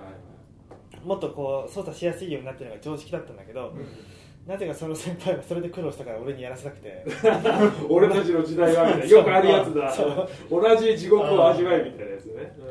そういうのが禁止だったりとかローテーションっていうのは要は関節がこうあるじゃないですか、うんうんそのい一体一体の関節ってこ一と体一体こう回転するだけだから、はいはい1フレーム1フレームぴったし合わせないと成立しないんだようんね、うんそういうのでものを作んなきゃいけなくてわかったなるほどねわわざわざそのなんと絶対位置とか、うんそのまあ要するになんといや全くいらない技術なんだだよよね、今としては全くいらないやつだよね、何に使うんだ今その技術そうそういう価値観のチームだったからう苦ん労しましたようん全体的にそういう意識で仕事してる人たちだったかだらいぶ可愛がらりにあったってことですねじだゃあだろうなあといやあの、うん鮫島さんの可愛がりについては、うんあの後日検証というかうんあってそうその1年ぐらいあのあれやってたねあのえっとモーションキャプチャーあのーデータうのんをきれいにするやっていう仕事をしたえっとのそうああゴミを消すみたいゴなミやをつ消すそうなんですよ、うんそれなんだっけ名前エヴァエヴァかエヴァエヴァっていうエヴァそうエヴァっていうシリコングラフィックスの PC で動くやつ、えーあってでまあそれでそのあのピンポン玉の位置とかをきれいにするっていうのをうんキャプチャーデータのノイズを取る最中取るやつがあって、うんでそれをまあ誰誰でもやれるんだけども、誰もやりたがらないめちゃめちゃ精神面削なるるほどねしんどい仕事なんだよ倒そう魂の代わりにそのゴミを消すみたいな消すみたいなことをうんポチポチやってたと、でそれが辛かったっていう話があって、うんそれが10年後くらいかな、あの俺がもう転職して随分間もないあの立って、えーっと某、えーっと 3D アニメーション制作のうんスタジオで、あの外注の仕事してたら、いやでもあそこエヴァ使ってたよなみたいなボソってなんか言ってて、あれエヴァって聞いたことある えエヴァってあのエヴァですかえあそうですよ筆川さんよく知ってますね、えああのエヴァってすごい貴重で日本に2台しかないんですよ いやー役に立たない技術だった役に立たないやつだ汎用性が悪いやつあそうもう1台よ僕知ってますって それ俺じ ゃんもう一台知ってて、エヴァのあの使い方に長けた男を知ってますって。いやそいつを呼びましょう残りの分の魂を削りましょう絶対やりたくないあれ言うの最亀悪亀島さんは日本に2台しかないえソフトのええ、あの、一流の使い手になってスパた。ートになってしまったっていうすぐ廃れたからそうすぐフィルムボックスっていうまた別のねうんモーションキャプチャーデータ扱うソフトが生まれてええそう。ねえいやーなるほどテクノロジーってねソフトとか変わっちゃうとえさ変わりますからね。本当に何の役にも立たないじゃんそううんいや本当にそういう仕事したくないよデジタル土方をやらされたわけですねデジタル土方だったななんかやっぱりえげつない人多かったもんねそうです。あの頃うん。本当に人権ないみたいなそうなんかね、会うたびにその鮫島さんの目が死んでいく死ぬ死ぬ死ぬよあんなの大体ろくな話してないっていうあすいません新人歓迎会がさ、こうウェルカムじゃないんだよね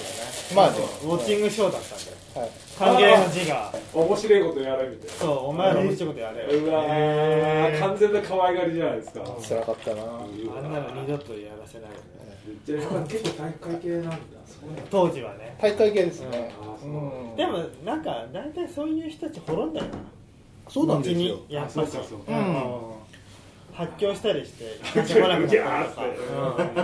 メガクラッシュで消されたんじゃないですかそうそうかなんか因果は巡るじゃないですけど、やっぱあの鮫島さんのねあの割とこうひどいひどい系の上司で結構ねひどい目あってるうんうんあったてるんで、うんそういうもんなんだなっていうそうだねね T, T, さん T さんとか T さんとかはもうねちょっと辛いほとんど廃人みたいな顛末を聞いたりとかしたんで、でもあの人めっちゃいい加減な人だから、はいしょうがないよねそうしょうがない他の部分にもいろいろ問題があったってことなんあったと思うですねよなるほどね鮫島さんの正社員化が1年延びたそうあ正社員とに代わる書類紛失したんだよなんかものすごいなんかもっとなんかハイレベルないじめなのかと思ったらレベルの低いなんか手続きの、そうあそういうダメさなのねうそうかそうかもともとそういうこうルーズな人だったんで、ええーもん問題があると、えうんえ本当あるよねーあーそうそうそうそれがねあのイケイケの時はまだあれだったけど、うん顕在化してたんでしょう、うんそうですね、なるほど本当にマジ気をつけなきゃなと思った、はいそういうの人から滅ぶし、そういう感じ悪い人は一旦あのこう天狗になってカカプコン出てってももう戻らせてもらえないっていうのがあるらし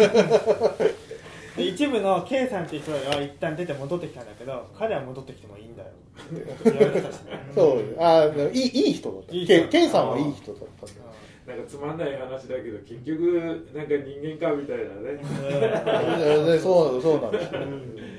結構め面倒くさい人は出てったら厄介払いで、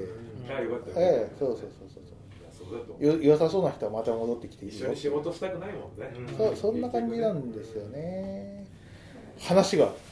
そう大幅にそれましたがいやいやいやだからそういう意味じゃなんつうかね僕たちは、まあ、カプコンのある種ねそのアーケードの黄金時代っていうか、うん格ゲー以降の黄金時代を一緒に青春として送ってきたと思うんですそけど、うですね非常に罪作りな作品だったってことですねこんななんか楽しそうなゲームがええ僕も作れるんだと思って入ったら、ええそんな地獄は待っていたん でそうまさかのねまさかのまあそうしゃ まあしょうがないかな、うんでもなんかせめてさ VSSNK の仕事とかあったはずじゃんねやらせてくうれん、やりたかったうギリ間に合わなかったんですよねあーうんなんかねあのなんかデモ機だかなんだか動かしてたみたいな話してんたそうそうデモ機はもう先輩とかみんな帰った後うに、んねアーケード筐体でずっと遊びまくるっていううんのをやってましたよ、うんでもなんかそのねかそのかいわゆるカプコン、うまあ、SNK は後に潰れるわけですけど、うん合流組っていうのもあったわけじゃないですかはいあカプコンえ彼らか多分そういうのもあったんでしょ多分こう圧力っていうかあー温度差みたいなだから SNK から来た人たちは元会会議室だった場所に全員押し込められて、うんでそこでお前らゲーム作れって言われて 作らされて作ったのが、うあんのイングリッドさんが出てくるやつですよね、はいなんかこんなお団子つけてるうんよそうそうそうきっ 3D, 女の子 3D 格ゲーっていうのがロリローバーの人だあれ 3D だったっけ最初はね最初 3D であーあのああれ発売されなかったんですよああそっかそっかそうだ、EX じゃないよなって今思いながら、うんあれ EX 外注だもんありかだからねありかありかあそうそう それ内部で作っててあれも夜中に遊んだんだけど、うん ねでで非常に厳しいコメントがついてたっていうののそのい意見ノートとかあるあのー結構厳しいコメントがついてて、えもういたたまれなくなる え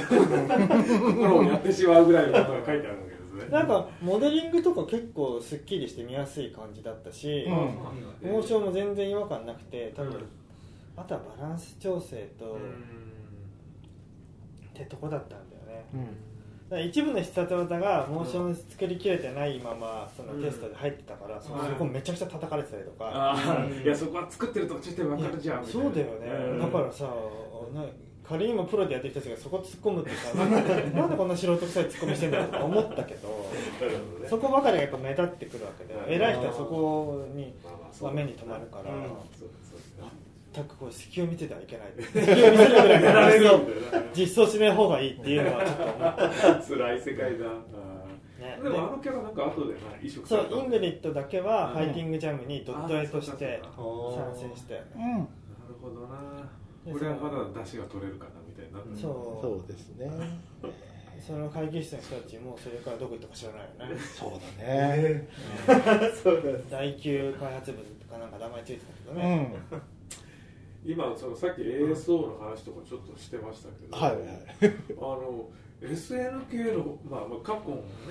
当時のゲームっていうのは大好きだったのが分かるんですけど、うん SNK のゲームってどうだったんですか当時、まあ、要するにカプコンとね、うんあのうなんんて向こうを張ってネオジオでいろんなゲームを出してたわけで、ネオジオ以前は普通にプレイしてて楽しかったああそうなんですそれこそあの怒りとか、うん怒りねはいはい好きでしたねあの良かったしああああのねうちの兄貴がね、うんボラばっかでねあのボラボボラっていうか嘘ああの俺が俺が6歳下でああーの騙しやすいかあ らかましてくるんですねそうなんですよこのあのあの太しよとうん太しこのな怒りっ怒てりすごいんだぞリアルなんだぞ、うんこのあの 1P と 2P は敵同士であの互いにあの じゅあなのる撃ほどつと死ぬんだっつってうんえお兄ちゃんすごいなってかましてたもんねかかまされててなんかああ手榴弾投げ合ったりあそうそうそうあ手榴弾手榴弾のその爆にその、うんえっと当たり判定があっうてんそれで死ぬってだけなんあですけ知りどます知りますはい勝手でな土合総研は県で返 せるんです改善どうでもいいって いうやっぱりあれネオジオ以降はなんかあったんですかそれちょっとこれ観光のパクリかなみたいな気持ちとかネオジオ以降っていう画か廊伝説以降そうそういうことですよね、うんネオジオはでも素晴らしいうんシステムですよねゲーム借りれるんですよ、まあだいぶもうもう忘れてますけどね、いやまあレまあレンタルビデオ的な発想だったわけですよそうですよね、うんえー行くばっかのお金で、ゲーセンのゲームが家でできると、うん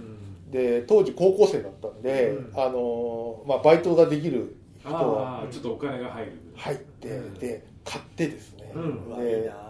な何かお家でそおの家でアーケードお泊まり会でうんアーケードとかえやるんですよ、であのー「画廊伝説スペシャル」とかめちゃくちゃ盛り上がるわけですーうよ、んまあ当時大人気でしたそううちでお泊まり会やって、うんでもう朝までうんこう友達とうんその対戦大会みたいなうんやるわけじゃないですかガロスペは良かったですよ、うんでどんどん出るわけじゃないですか出た出たでその次流行の剣2が出るわけですよ、蘇生乱造されたそうよ流行の剣2をそのガロデイススペシャルを売ってバイトのお金をあ ーその錬金術はやばいいややめろ 俺は好きだけどね割とねそそのその自転車操業はもうすぐ倒れるってまずいまずい次のお泊まり会がもう盛り上がらなかったねそうですか龍骨ミ理由ッキーの腹パンで終わってしまったそこまでやり込んでねえかそう流行乱舞が流行ったから、あの各キャラみんな乱舞系が入るじゃないそれ入でっすかてねもうデブまで乱舞しててなんだこのゲームみたいな入ってねジャックねジャックやっただってねだからねえあれはねつらが辛かったあそうでかすそういう辛い経験があって、え僕はもう SNK のゲームはでえきない可能だ SNK, SNK ちょっとひどいんじゃないですかっていうあーなるほどそうねいう気持ちにはなりましたね、ええ俺の友達なんかネオジオ CD 買ってたからねあもうますます辛かったよ猿がね僕爆弾投げてるあ、え3分間ずっと我慢でえじゃあちょっと漫画読もうかぐらいの、そうでもう試合自体はすぐ終わるじゃんうん瞬殺で終わりますからねまたあのこれがコマンド表だよって鮫島君って言うからえーって言う出ねえよみたいなそっかね俺ネオジオはまあ、好きは好きだったんですけど、うん結構初期のネオジオっつったら、割とむちゃくちゃなバランスとか変なゲームのタイトルが多かったから、多かったですねそのイメージの方が強かったっていうのがあるんだよねだからそんなにあの格ゲーがガンってきた時に、うん後に変なゲームがたくさん出ても、うまあネオジオだからなみたいなのがあったわけだけど、うんだって俺どうしてもネオジオがほ欲しかったの最初の頃って、ナム1975とか197クロスソードとか、んジョイジョイキッドとかやりたくて、うんどうしても欲しかったわけ、はいあの忍者コマンドとか、あ忍者コマンドそうそうそうとか思ってたらそのうち格ゲーブームでさなくなっちゃいましたからねものすごいブームになってまあそれはそれで好きだったんだけど、うんそっかちょっとやっぱりカプコンのねそうんの格ゲーが好きな人とネオジオの格ゲーが好きな人と、うんちょっと毛色が変わってた、ネオジオのゲームにお金を投入する余裕はなかった なまず貧しかったから鮫島さんはねええいや俺も全然金なかったからやっぱり 100, 100円ワンプレーでうんどんだけ粘れるかって大事じゃないですか、そうそうそうそう いくつも攻略できないできないできないでものすごい速度でリリースされてたそうだねね変わっちゃうしねやっぱキキングオブファイターズ94の時の盛り上がり方は尋常じゃなかったですああまあ確かに、ねね、ガロ伝説竜子の剣からのだってあんなワイワイワールドはさ コナミは鮫島好 みといややばいことが始まってしまったとんでもいないことになったって いう戦争じゃみたいな俺そこにはえらいこっちゃえらいこっちゃ戦争じゃでしょいくつかこうなあれ怒りの人たち君たちこんなだったっけとか俺こんなだけどえサイコソルジャーの人で、あーおあの、若いあんちゃんは随分変わっちゃったシーしケンス、ええおじいちゃんはこんなだったいなかっったけなとか。 あの、いくつかにこう、クエスチョンマークが出たけど、お祭りゲームで、あの、ワンプレイでいろんなキャラが楽しめてなんて、でもすぐ死ぬけどすぐ死ぬけど、あとなんかやってるとなんか、技少ないような気がするけど、でもなんか気のせいのような気もするし、 楽しくてね。うんええそうかもしかしたら俺結構あの KOF あたりで脱落してったかもしれないね逆に、えちょっと違うなみたいになっていっちゃったえキングオブファイターズがだから受けすぎて、うんあのこれはねそ確かにう合流してったう1年に1回ゲーム出すなんて、そんな将棋じゃないですよ、うんそうだねそうだねまあ今見るとやっぱりだいぶ調整とかねまあ、未調整多かったしだよねええそうねなんもろでにすねこれ調整してねえなっていう それこそなんか2年に1回とか4年に1回とかだったらなんとかなるんですけど、うんでも開けずでそんなん無理ですからねうん4年経ったらもう格ゲーブーム終わってますからね、うんさっき言ったさバーチャーブームの話もあったけどさ、うんバーチャーみたいにさものすごいやっぱりそのススピード展開を速くしたりとか、体力ゲージの減りがすごい速かったりとか、うんリングアウト導入したりとか、やっぱりなんつうのそのインカムの回り方がすごかあったーよバーそうチャーだとか 2D にもそれやったれみたいなのはあったよねあバーチャーのバーチチャーのインカムの稼ぎ方はすごいスマートだったんですよャーうんうんうん要はあのーあのこうなんていうか無機質なうんあのファイターたちがうん、あのあっという間にこうその勝負がつく様っていうのは、うん実にスポーツ感が強かったあスポーティーな感じだったよねそうですね、だから格ゲーとかやらない普通の知り合いの女の子とかでもやったりしたもんね、そうですねうんだから早くその決着がつくことに関して何もこう不満がないというか、ううんんうん本か当けにるように彼らくなうんるあっという間になくなるうんしかも最初ワンプレイ200円ですか全くこのプレイしててこのストーリー性が思い浮かばないんだよえこえの対戦の中にはいはいでスト2とかはちょっとこうドラマティックな展開をこう想起させるような出来事があったりするけどローバーチャーはねやややつはサイコパワーをくぐっているそうそうそうそうらでバーチャーバーチャー勢はそういうのいらないわけバーチャーとダンダンちょちょちょだってバーチャーって最初はさキャラつけるつけないつもりだったわけでしょ、ええうん、そのキャラとかなんとかなくてそのスタイルみんなジェラルだった操作するだけで、うんそうそうっていう感じだったわけじゃん、なんかコンセプトが違ったんだろうけどそうですねそうだねええそしたらあのあれを追っかけるべきではなかったねやっストーリー性みたいなところをこう非常にこう漂白したぱねうん上で、うんそのスポーツ感みたいなのを出した、うん前面に出したバーチャーっていうのは最初はすごい良かったとうんうんうん思う、うん、でも表現力が上がっていくと、うんなんか鉄拳とか、うんねそうそういうところでこう、またお株を奪われる形になったかなと思って鉄拳は最初からだいぶねキャラとかなんかこうストーリーだいぶ濃いめにつけてましたもんそうですね、うエキセントリックであるということを打ち打ち出したよなるほどそれはありましたよね、漂白されたこうスポーティーなものに対して、うんあのその泥臭いうん濃いなって感じバタ臭いものを提供するっていう、うんそのうナムコの戦略は間違ってなか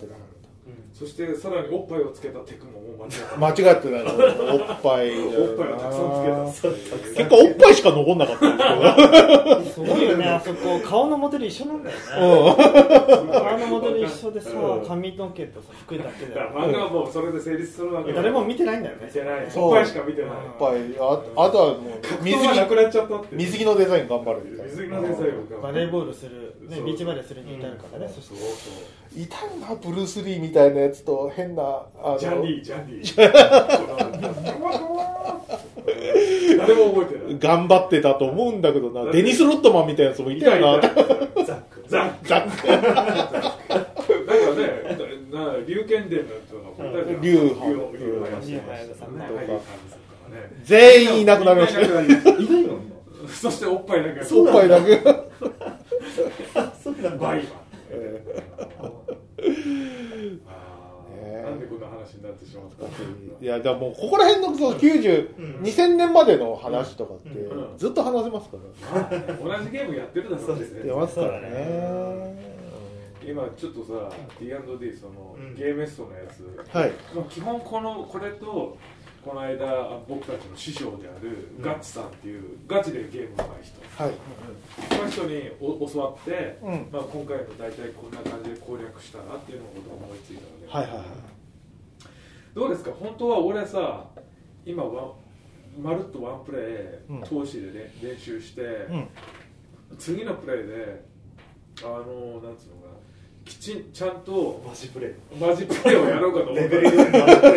イそのその体力残ってる君たちどうするやない早かったね早かった決断がガチプレイする余裕はないなそそうかの一度難易度下げまくってうん死に放題さっきのやついい加減にならできるけどそうなんだ よ。やっぱりこれワンワンコそばプレーでやるときついと思う、うんすべてのね本当に罠を踏んでいくスタイルだったらなんとか、なんとかなるけうど、ん、家で練習させてくれ。いいですからねちょっとねプレーできる環境がないのが残念ですよね本当にねスイッチで出たらいいのにね、やりたい。もしよりでうまあゲーム自体は全然今やってもまあ遊べるって感じそうでん、すうんね面。白かっだから今後、例えば、まあ、さっき言った通り、その、カプコンアーケードスタジアムが、うあもしのね会長の肝入りだという話が本当であれば、んうん、ちょっと権利是が非でもだ出さなきゃいけない、まあちょっとそういう人もいると思うんだよね実際その、これをさソフトと PS3 今から買ってやろうって人はよっぽど物好きだけど、えそのアーケードコレクションなりなんなりに入れば、んちょっとやったかったんだよねみたいなね、うんうんクリアできなかったんだよねっていう、結構俺も心残りゲームだったのうんこのゲームはだからとりあえずこの機にちょっと4人プレイはやってみたいなと思って、アマプロの皆さん、えでこれここまで作り上げたゲームが今あの楽しめないっていうのはやっぱりゲーム辛いところですよねまあそうですよねね確かにだってそれこそ分岐ルートもたくさんあるしたそうまだね行ってないとこいっぱいあるもん出会ってないボスキャラとか相手のもあるしあとねあの女の子キャラ全く出てきてない完全にむさ苦しいパーティーやなんだべ よえ誰一人女キャラ使ってない使ってないあのね女キャラがねやっぱあの死にやすいんだよねこのゲーム上級者向けなんで、えあのこのね表紙なんかであの大フィーチャーされてたりするエルフちゃんとか、あのシーフとかは人気キャラだろうけど、やっぱ本当に一発で死んじゃうんで、でっかえいにのがニアニアディードリットというかだからロードス好きの人はねビそうですねードリットとか名前つけちゃいそうだよね、えそれはあると思うんですけどやっぱちょっとそこまではねあの修行が必要なんですよち修行いるよねょこっれといるだいぶいえる、うんあのだからとりあえずドワーフで最初クリアしたからドワーフ入ったで今回でちょっと、いろんなキャラある程度使えないと、ん助言もできないと思って、うん理論値では一応なんつうのシーフ以外ではワンコインでクリアできるぐらいまではやったんですよはいはいはいうんだけどやっぱりね、うんウィ、マジックユーザーとねかエルフとかねシーフはねだいぶだいぶ頑張んないと無理なんですねパーティープレイじゃないいいややででももささすすががにもうやってますねこの企画自体がかなり前からいやかなり前からそうそうそうそう時々もしよくやってますからそうそうそうあのだいぶ前にねあの考慮して、うんうんで4人プレイやりたいんだよねって言ったら鮫島さんがやろうよって言ってくれたんで、うんじゃあどっかのタイミングでと思ったらちょっとねコロナとかで集まりづそらうそうそうくなっちゃってそうコロナがねそあうったからその予期せぬ長期プロジェクト大吉大村町さ3年ぐらいさえそんなことはない経ってないから3年は経って1ない年は余裕ねでからうんぐらいになってるかもしれないけど1年以上じゃないだって、 1年以上だねコロナ前から言ってたでしょっそうです言ねってた言ってたてことは2年は確実2年ぐらいはどうどうかな、でそうねしかもあ今回やったらあれだから2作目だけどああもう嫌だそっちはなんでなんでお前が折れたんだよ一作目もタワー・オブ・ザ・ドームはいいゲームだよ難しいけどうんもっ難しいやっぱりと難しいもっと難しいあのやっぱキャなんつうのかな TRPG 的なし渋い探索とか罠が多かったりとかはなんですかうんやっぱりさこれあの2作目ってカプコンベルトフロアに即してるけど一回相手をさ追い込んだらうんガンガンその、うんコンボが入ったり画面外でまとめるとかできるじゃないですか、うんそういうことはできないんですよ、はいはい普通に打ち合ったらあの全然コンボ中に割り込んでくるしあそういう流れうんそういうゲームなんですよああだか割り込まれるのやだねらだいぶ辛いでしょ、うんだからカプコンゲームの基本ではないあとガードはできるけどジャンプ攻撃ガードできないとか、めちゃめちゃ性能が悪いんですようんだからもう主人公は圧倒的に非力でなおかつもっと D&D の、まあ、ダイスでダメージ値を決めるんだけど、結構中でダイス回してるらしくて、はいはいはい本当にそのやばいクリティカル値が出たりすると、うん普通の攻撃でガツンって死んじゃっ たりするそういうバランスの悪さもすごいある本当にテーブルトークテーブルトークをになってるんだそうアーケードでやったみたいなはあ感じなんで、うん、だから普通になんかねゴブリンにお腹ザクッとか刺されて死んじゃったりするんで ダイスの目が悪いと死んじゃうみたいなだいぶ厳しいゲームなんですよアーケードでその理不尽はきついですきよつい、えーだだから結構みんなあれみたいに面白すっげえ面白そうだけどうーん手が出なくて2作目はちょっともっとこうカプコンっぽい僕っていう話だっただんったでとす思うんでねすよねせっかくすごい作り込んでもあるしってことで、どうだったのかな、まあ、印鑑は絶対悪かったろう悪ね。かったろうねやってみたいと思うけどこうそこの奥深さにビビるもんねうんこれはやべえぞっていいやう、マンだなと思った。マン行くと思うよなんかさバーチャルレーシングとかバーチャルファイターはさこれとりあえずこういうゲームなんだなっていうのは一旦見えたところでうん自分の好きなこう感じで遊べるじゃないこう範囲を概要を捉えた上ではいはい、そうですこれね。さうんええってなってど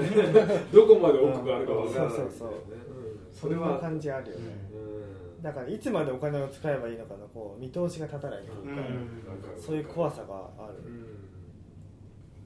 覚えることが多すぎて。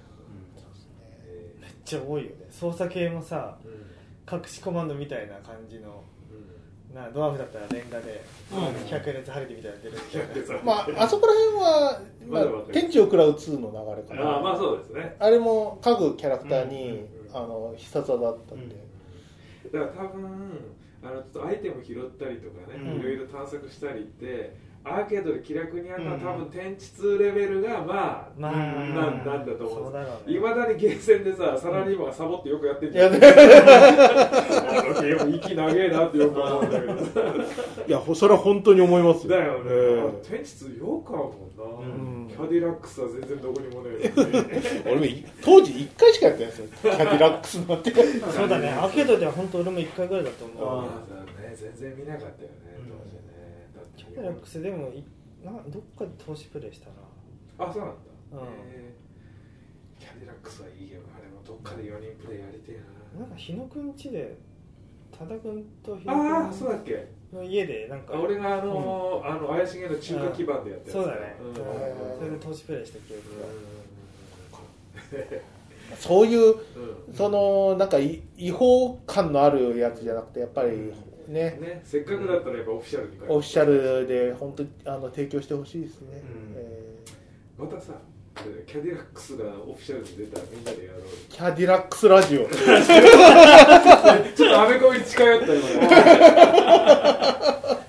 今あのゲーム結構結構いいんだけどな好きなんだけどなうんなゲームだっけ忘いれやちゃゲーったム自体は面白かったよ面白かった面白かった、ただ日本であまりに知名度がなさすぎたないよね恐竜とアメ車っていう、うんあのなんていうんですかね誰が喜ぶ俺は喜んだよ、いいチョイスなんだけどね、うん素晴らしいんだけどね別にあれはさ日本市場を狙ってないんだろうけど狙ってないアメリカ市場も狙ってたところが怪しい 一応ね当時ねその、アニメ展開とかいろいろあってやってたんですよやってたんですよもうでそれも含めての展開だったと思うけど、うんそれにしてもちょっと微妙だったと思うので、それだったらなサンダーキャットとかしてくれた方がそうそうそうそうそうそうサンダーキャットね人気百科って言われる楽しそうじゃんねでヒーマンでもいいけどういいねサンダーキャットはあれあのアニメあのあの人やったんですよ正幸さんがやったんですよねああそうオオープニングの「あのエヴァンゲリオン」の監督のすげえじゃんだからあんなかっこよかったそうめちゃくくちゃかっこいいめっちゃかっこよかったよ今ですね多田さんがですねラジオだっていうのにポーズ をポーズを決めてるんですけど見えませんから一回見た人は必ず驚くから他にまたジャンプはやってるやってるいいよねだってバッキー・オブエアだとかそういうのあった時代なんだからその流れでなんかさ出てもいいだからやっぱ当時はねちょっとやっぱなんかアーケードゲームってさ、基本海外に輸出することも全然考えてたから、当時は、そういうさバッキーお部屋とかさ、アステリックスとかさ、全然誰もわかんねえよ、タートルズだって当時はそんなにして全然わかんなかったじゃタートルズ謎だって最初出た時ん、なんだこなのんだこれはカメとネズミがみたいな、サイとイノイボイノシシと戦ってるみたいなさ全くわけのわからなでい武器がサイファーとヌンあトンファーとサリファーは人あのストライダーヒルストライダーヒ ルサイとトントンボファーえーササイイとと棒うんヌンチャクとヌンチャクと刀だねうん武器が中華なんだ金入れた瞬間にさ、うんどれか選べって出てきてさ、どれも同じみたいなやつが出てきて 誰だみたいな普通あんだろイケメン唇を女とか全部緑大の男とか髪が並んでるっていうそう選択肢がねえっていう衝撃だっだたかよらねキャラクターセレクトこれ突っ込めって話かは肌の色の明るさも全部同じトーンだったもんなそう同じだった昔は、フね、ィギュア版はさちょっとさねドナテラがダークだったりとか書いてあったあれはあいつだけどさあのだからゴールデンハーベスト以降だから、うん実写はいやとんでもないいやといやコナミもいろいろあるからねでああのタートルズとシンプソンズは本当名作だったなミスあシンプソンズよかったねあれも金を吸い込むゲームだった吸けいど込むゲームだからだって来週ゲージこんなにいるんでしょそうそうそう短いしなくなっちゃう、まあ、よくねあの本当にオールスターでよくできてるんだけど、うんあの元ネタ知らないと何でもわからないっていうゲームはね急に出るわけじゃないですかなんだこれみたいな感じ突で然まだインターネットもいや本当ない時代に世界世界の狭い時代にうんなんでバッキーお部屋ってっていうマイク・ゴールデンとか言われてもわかんない、うんなんかウサギとねアヒルアとヒルと情報交換できないその地方のゲーセンで誰も周りにしあの共有できずにそのゲームやり続けてる人がいるわけでしょそのうんそうそ当時うそそうでもね地方の場合はね大体ねやり続けられるほど残んないんだよすすぐいなくななるいなくなっちうゃんうだから俺あのゲーム幻だったんじゃないか俺の見た夢だったんじゃないかみたいなのを何十年後かに秋葉原とかで見つけるわけ、これだーみたいうな、はいはいはいはいはいそうあの田舎のそのあのゲーセンとかあとはまああの駄菓子屋さんってなんか中古のやつ入れたりとそうかなんすでするよんね、でリリースだったりとかもあるし、うんだからよっぽどその最新のやつとか入ってこなかったりするんですけどまれにこううんやばいなやばいやつが入ってきたりとかするんでやばいすやよそうだからそれこそ俺小学校の頃やった「子連れ狼とかアーケードね日本物産のだいぶ古いね日日仏物のの横スクロールのねあ日るんだよ物そうそうそうそうスクロール横スクロールのシシュューティングーティングでマジあのマシンガンで撃つマシンガンそうビカビカにえなんかうん S ってパネルを取るとうんあの改造されたそう乳母車乳母車出したからドンドンドンって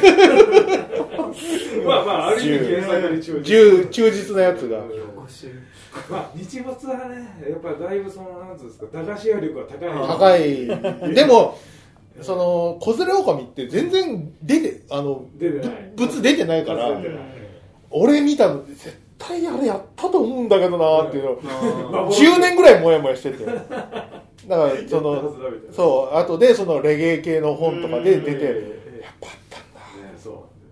うだから昔のそのなんか映画とかさロードショーで昔のおじさんとかさ、うん、あ登場俺箱であなんつうこれで一回見てるはずなんだみたいなさ、うん、あったりさああいう映画があったはずだみたいな、うん、よく言うじゃんあれに近い感覚一期一会選べないし、そうだよ、ね、テラクレスタねテラクレスタはよかテラクレスタはメジャーですけどはもう日物で大ヒット、えー、今度だって新作予定されてるよねそうそうそうソルクレスタソルクレスタっていうあの、正統続編って言われてる、えー、ムーンクレスタテラクレスタソルクレスタ続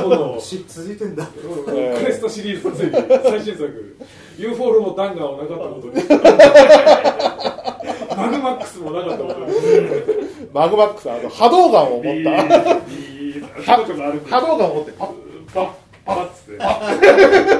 ワーアップすると格好悪くなるでもマグマックスはあれはあのアーケード版がすごいあのスクロールが凝っててそうですねそうあのファミコンしか知らないと驚くんですよマッタイラーだからねそうあのあのねあのスクロールいやスク、スクロールすんのちょっと見てみよう。なんでこんなマグマックス扱うマグマックス、ちょっと見ようよ。マグマックスラジオになっちゃったちょ、ちょっと話してて、話してて。話してた戻ってこない。別にいいんだけど、そんなにマグマックスみたいな。マグマックスアーケード。マグマックスアーケード、今見て。はいはいこれかなはい。いやなぜか、なぜかみんなでマグマックスを見る。ちょっと、ね、すごいスクロールですから、今見てます。無駄技術は無駄、無駄なね、コマーシャル見なきゃいけない。コマーシャルが。うざい。うざいの。まあちょっと飛ばそうかな。ほら。お、すげえ奥行き。ほら。えこれで、すごいすごいでしょこれ 俺の知ってるのと全然違 う全然違う真っ平だ平面だと思うそうアーケード版はね結構凝ってるめちゃくちゃいいでしょこれちょっとなんかそうなんだ斜めから見たゼビウスみたいになってるそう地下に入るとすげえ面白くなくなるそうなんだ平面になっちゃった合体して合体して かっこ悪くなったロボになった浮いてるんだつま先からビームが出てますやっぱね、この ね、何ていうんですかね、この日物合体感っていうか、 合体すればするほどかっこ悪くなる感のね、テラクレスはギリありみたいな、ギリギリ、ギリギリありなラインだったから、多分かっこ悪いロボだね、 まあでも、かっこ悪いけど、スクロールがかっこいいっていう、そうそうそう謎の力の振り方 が魅力的。いやあのね気になったらそれあの UFO ロボダンガーを見てこれもかっこ悪いからロボットかっこ悪い UFO ロボダンガードダンガーいや見なくていいよ今は見なくていいよ別になんで日没日没の そのマイナーなゲームこれやっぱりね波動が持つんだ よなんでだろうイ デイデオン好きがいたのかイデオン好きかもそれかも UFO ロボだからな、うん、グレンダイザーかもしれないかっこいいなガンボイみたいなデザインガンボイもうあイントロからしてダメだろ、汚い合体したあ合体の仕方なんか、あれだね、テラクレスタ系テラクレスタ系なんだけど、ちょっともうちょっとダメな感じだ、音がちょっとさ日物っぽい、でまたあの背中にバリア張ってるバリア張ってこれこのねバリアがねまた使えないんだ、テラクレスと同様ね縦抜けてね当たっちゃうんだ俺がえまず背中にバリアっていうの意味不明じゃん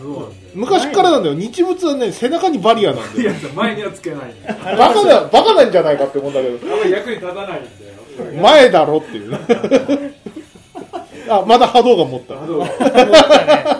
しかもなんか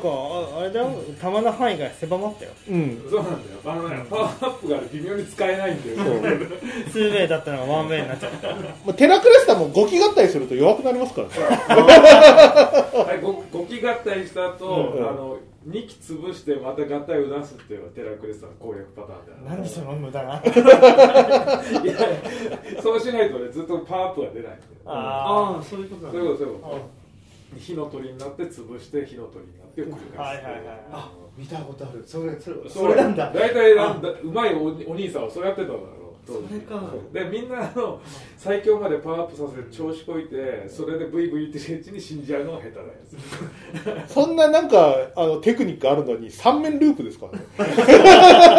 長いんだよ割とねループです3面3面ループ3面ループだすぐ一応終わっちゃうんでそう慣れればもう永久はね簡単にいけばさ、うん、時間潰しで最高最高なゲーセンからなくなるわババアが嫌な顔するみたいな最初いなくなんねえなみたいな電源落ちたりとかそうそうそう大体あの20円でやってるから下手するとライターでやってる可能性があのライターでガチってやってあの、ねえー、ありましたねそういう昔ね悪いことをしてた人たちがね、えー、はいはいはい、ダブルドラゴンとかで、バチバチやって、ね、カシャッ悪いやつがいました、まあ、ダブルドラゴンはね、不良がまた好きだったからさ、大体ヤンキーがやってたじゃん、ダブルドラゴン。えー、ね、不良のたまり場でした、ね、難しいなまたね、そういうその4人プレートのさ、ゲームだったらさ、はいね、もうこんないい大人が集まってゲームする機会ないよとか言ってたけど、えー、またあれでしたらぜひやってみましょうあはいそうですね、えー、サンセットライザーズ4人プレイが出たサンセットライザーズ俺ミスティックオーラ絶対ミスティックあれ 激ムズだぞ激ムズえ今今週までできるのミスティック知らない、はい、あの前ねあの皆川君となんだっけあのパニッシャーやりにさ、うんあの高菜の馬場の、うん、帝帝に遊びに行った時、うん、ミスティックウォリアーズ入っててあったやべえっつってそしたら最高だよなあれあれねむずいんだよ、むずいむずい むずい本当にお金集まないとダメなんだけど、うん、あの金が溶けていくゲームだ、うんでもやっぱりブラッドがさ太もも出しながら走ってる姿見たら、まあね、燃えるじゃん燃えるあいつの赤粉が見たい赤粉が見たいじゃんブラッドっていうのは、ね、黒人で角刈りで背ガラスかけた坊坊さん坊さんで常に生足を見せているそう生足見せてボンボウス極楽王女っていうっていう鮫島さんあの、間違い日本大好きだった間違い日本まああれドストライクで、結構多かったいいよねテプラそう食べた拾ったアイテムとか多分いちいち言ってくれるんだよ天ぷらとかね寿司とかそう、あんまりなんかサンセットライダーズもそうなんだけどさ、あんなのどう見てもバカみたいなゲームなのにさ、うん、コナミの当時音楽もいいしさ、うん、展開が熱いんだよね熱いね、うん、 何なんだ俺はみたいな知りたくなければ走れたからそうめちゃめちゃ辛いものと甘いものを一緒に食わされるみたいなサンセットライダー確かねスイッチで出たよねあそうなんだ、えー、マジか出たと思うよえなんかハハムスターかなんかうんちょっとどの系統だったか4プレイできるのかなあれも4人プレイいつかはやってみたいんだけどスイッチは4人プレイできるそうそうイエッハ ーお姉ちゃんにチューされてこういいんですかこんな話してて本当当時のコナミ俺日本的にはダメだったかもしれないけど本当大好きなんだよね完全に狂ってて90年代の半ばまではコナミは本当ゲーム会社作るね、力がね、タイトルは本当にどれもクオリティが高くて、今ではスポーツジムでもおなじみのコラボ今ではあの独裁企業です利権企業いついつなくなっても誰も悲しまないよ悲しいなそうねコナミもなんかじゃあなんか話が全然まとまんないんで、コナミの好きなゲームを一つずつ上げていくの難しいですね。えー、コナミかコナミだとななんいや、まあ、ワイワールドじゃないですか。全部入ってるし。やだ、枠の内弁当みたいな言い方すんだよ。ワイワイワールドってあれファミコン。ファミコン。 2とか出てたよね。2もあるよ。だったよね。 2はね、つまんなかったああ、そうなんだ。ワ、ン、の時は、元のキャラの元のドットを、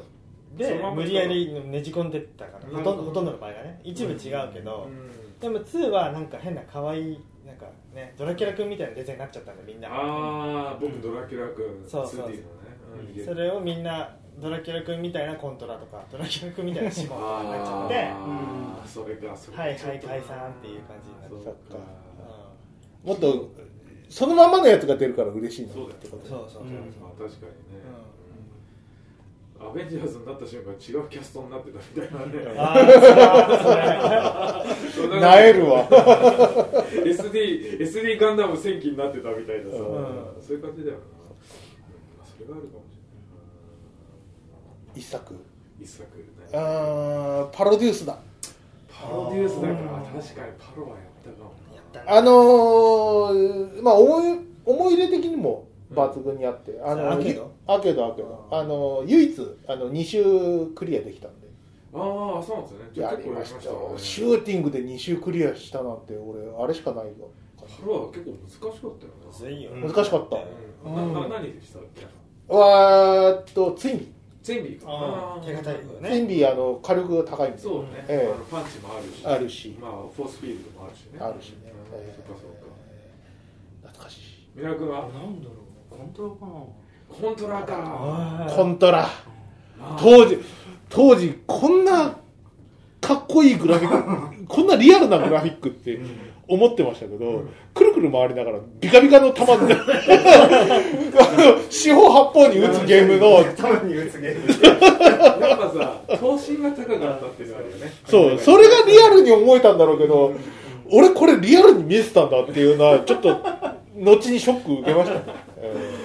ねあのオープニングでスタローンとシルシュワあ手話。シュワルツェネッガーが出てくるしっていう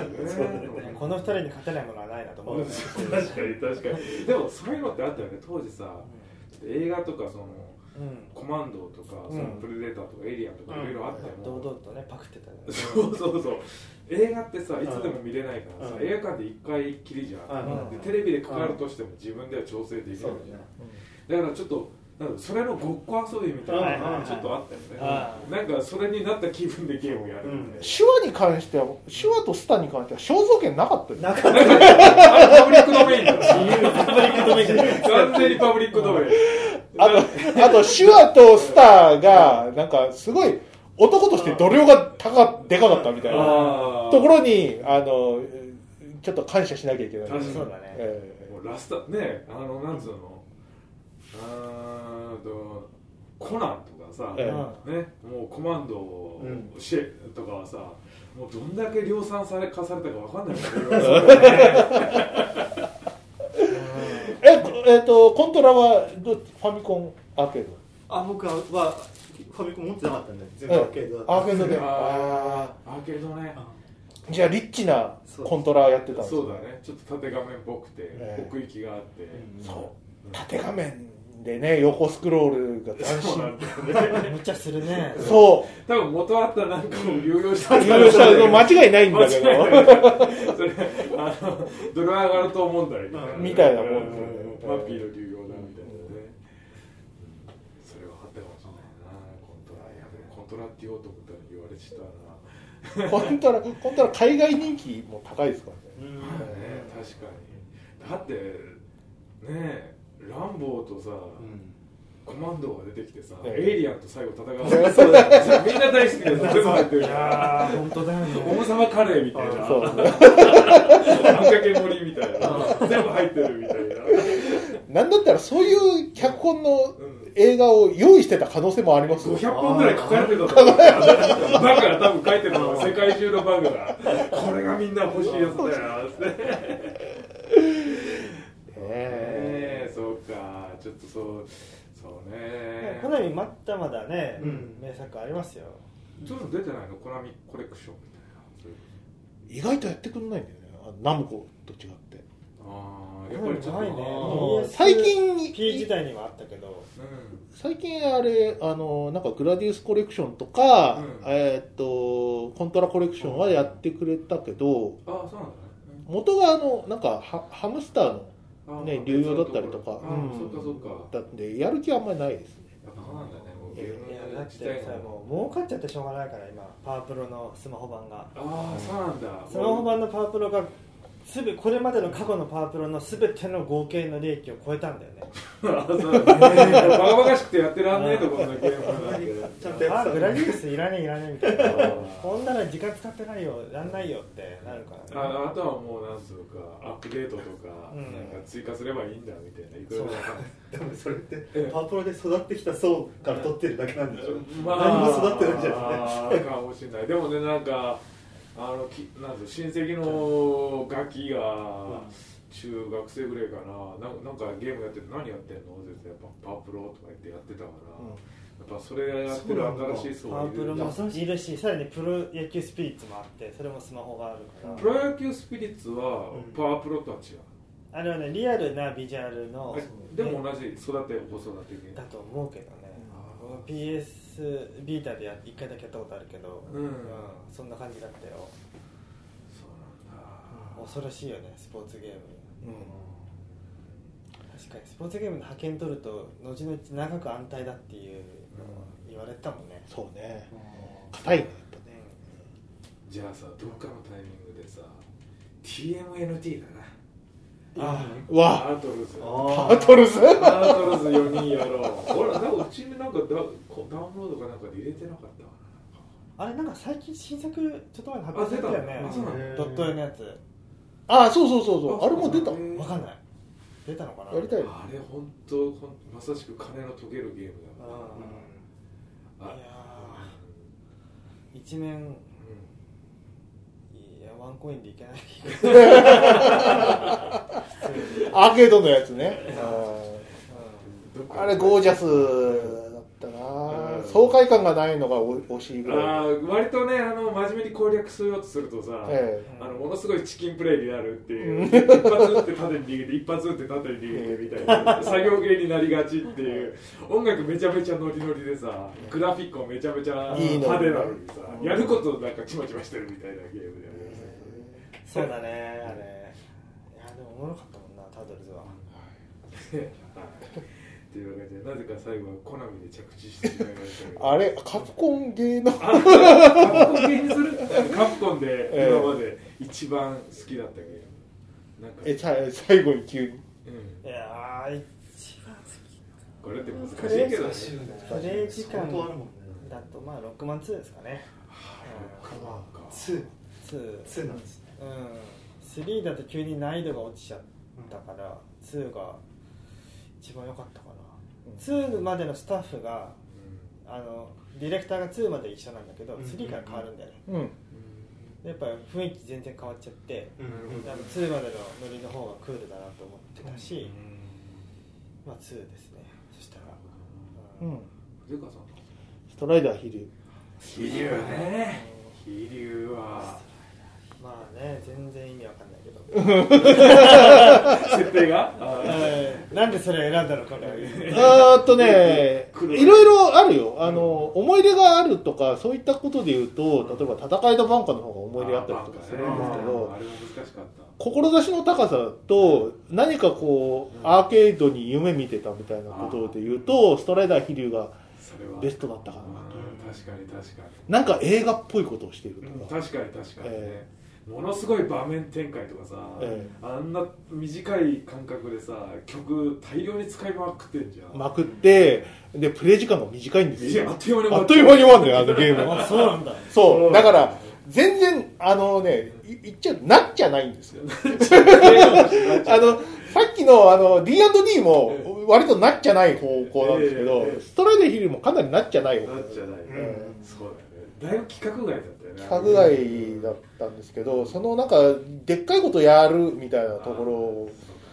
ね、なんか儚い花火だったなとそれはあったな、はい、どうぞ、僕僕は、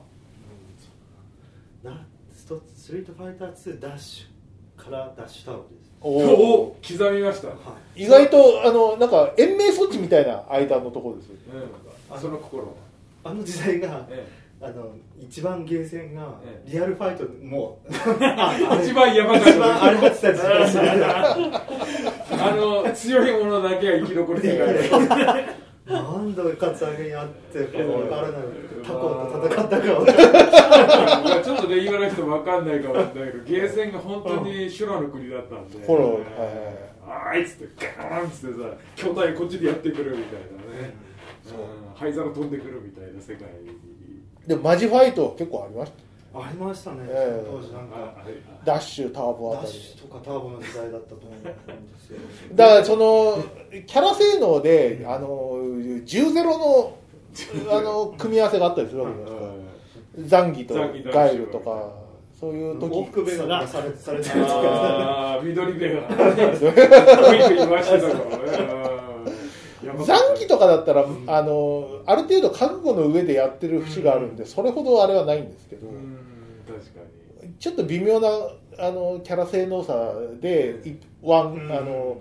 一方的なやつになると、あのちょっとガーンとか、よく灰皿置いたって置いてあった。灰皿もまず飛んできますけどねペダル常備。それはだよ。確かに一番。そん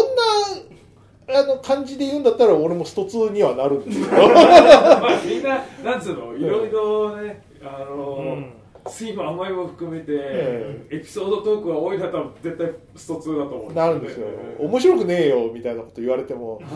スト2にはなると思いまあまそすうけどでねすねいややっぱスト2ちょっと前のところにすごい思い入れがある部分はすごいあるかなと思ってて、まあ正直言うとまあファイナルファイトはいあーやばいよとかったよねあーそれこそ 100, い100円1枚でどんだけ粘れるかみたいなことを結構本格的に始まるゲームっていうか、でそれこそ多人数プレイでさ、うまい人についてってで下手なやつがそれに教わって、まずそれでなんとか引っ張ってもらえるみたいな感じでそうみんなでこう腕を磨く、ちょっとファイナルファイト部みたいになっててみんなで、 あそこはどうすんだみたいな感じでさ、ファイナルファイトは、特にそのだからそれまであったその、テクノスジャパンのそのベルトフロアがあったんですよ、ダブルダブルドラゴンンそうねあれのそのうまい翻訳だっそうですねたんですよね、まあ、ダブドラもめちゃめちゃやったけど、うやんっぱなんつうのもっとなんていうかソフィスティケートされたっていうそかうだねうん感じはあったよキャラでかいしテンポいいししうんそうそうそ爽快う感あってそうそう、うんでちゃんとまだウォルターヒル感が残ってるっていうかさ、 そういう感じでウォリアーズ感があるじゃんああ割れやすくはねうん俺結構そのウォリアーズ感のあるゲームすごい好きなるほどなんか当時のアーケードのさ、なんかインチキ臭いっていうかさ、ちょっとなんかいかがわしい感じの魅力ってあるじゃない、その後さどんどんさやっぱり絵とかそのデザインとかすごい洗練されていくけど、それによってまあいかがわしさはだいぶなくなってくるじゃない、でそういう意味では結構いかがわしさのなんか結構最後のきらめきみたいなのがまだ残ってたかなみたいな、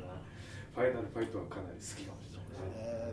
つかみもキャラも3人とも良かったし、だからよかったよかったまあ、コーコーディが普通のやつだなぐらいのそうそう、ええ最初はやっぱコーディすごく魅力ねえなと思ってたけど、やっぱハイがあガイハガーでやるときは一番盛り上がる、盛り上がるし、うんやっぱガイガイで俺裏剣って知ったんでバカバカあそうだねこれバババハメパンでねハメパンめっちゃ早かったなはめこれハメできるんだみたいそうなそうそう、えああのお兄さんがやってる動きはみたいなバババババみたいなそれから特訓だよねみんなね、三発入れて後ろだみたいな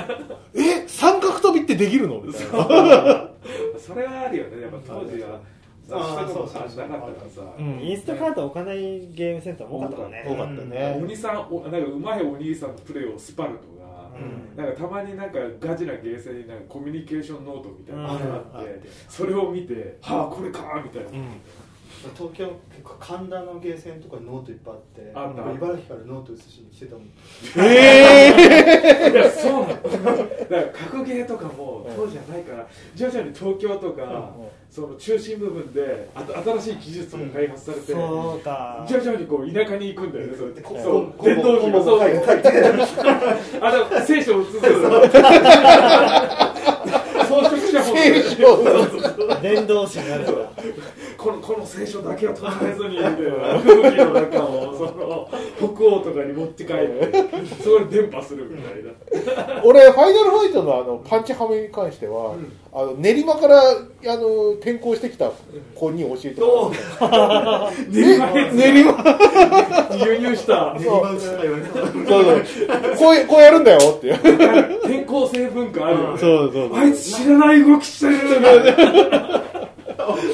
なんか知らない技を知っているみはたいいはいなはいはいそういう電波の仕方だったなあそういう面白さはあったよなそれで友達になったりとかもねあありのましすたごいなあれとか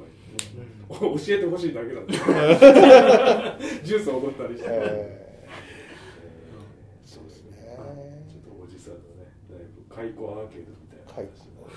いや何だってできますああとナムナムコもできますしそうだねセガもできるしなんかさまたゲームやってさ、んそれに過去つけてゲームの話やろうよやろういいですよ時今間度帯スイッチ持ってこようかなそしたらあと、うんあのー鮫島さんとかいいのあったら、うん全然そっちでセレクトしてもらってもいいかはいはいはいだ全から然これ HDMI につなげられるでしょらつなげられるやつ、うん ここでやる気満々全然いいけど安いからめっちゃ、うんもし時間があったらねそうですねまたぜひやり完ましょう全に同世代なんで はいはいという感じで、もううんもう一回プレイしなくていいねもうそうですね最後に満足 完全に抜け切ったからこれダメだなわかりました、はいあのタワー・オブ・ザ・ドゥームはまた別のね機は会いで、あのやろうと思ってますもうげっそりしてますいやでもすげえ充実したよな面白かった面白かっあたでもまあ見れたってね最後まで見れたんだよだいぶ最後焼き焼き死にまくってたあんなんでもいいそりゃ死ぬでしょ知らなかったら いやそうだよね炎でガーとか初見は無理なんだって思うけど絶対はいまあというわけでどうもすいませんでしたあいえいえいえはお疲れ様ですまた機会があればぜひぜひはいじゃあこの辺で終わります鮫島でした筆川でしたあラジオビューグル宮川でした下手かよ。 ラビーグのタダでした。どうもありがとうございました。さいならっぴーバイナラッピーさよならっぴー。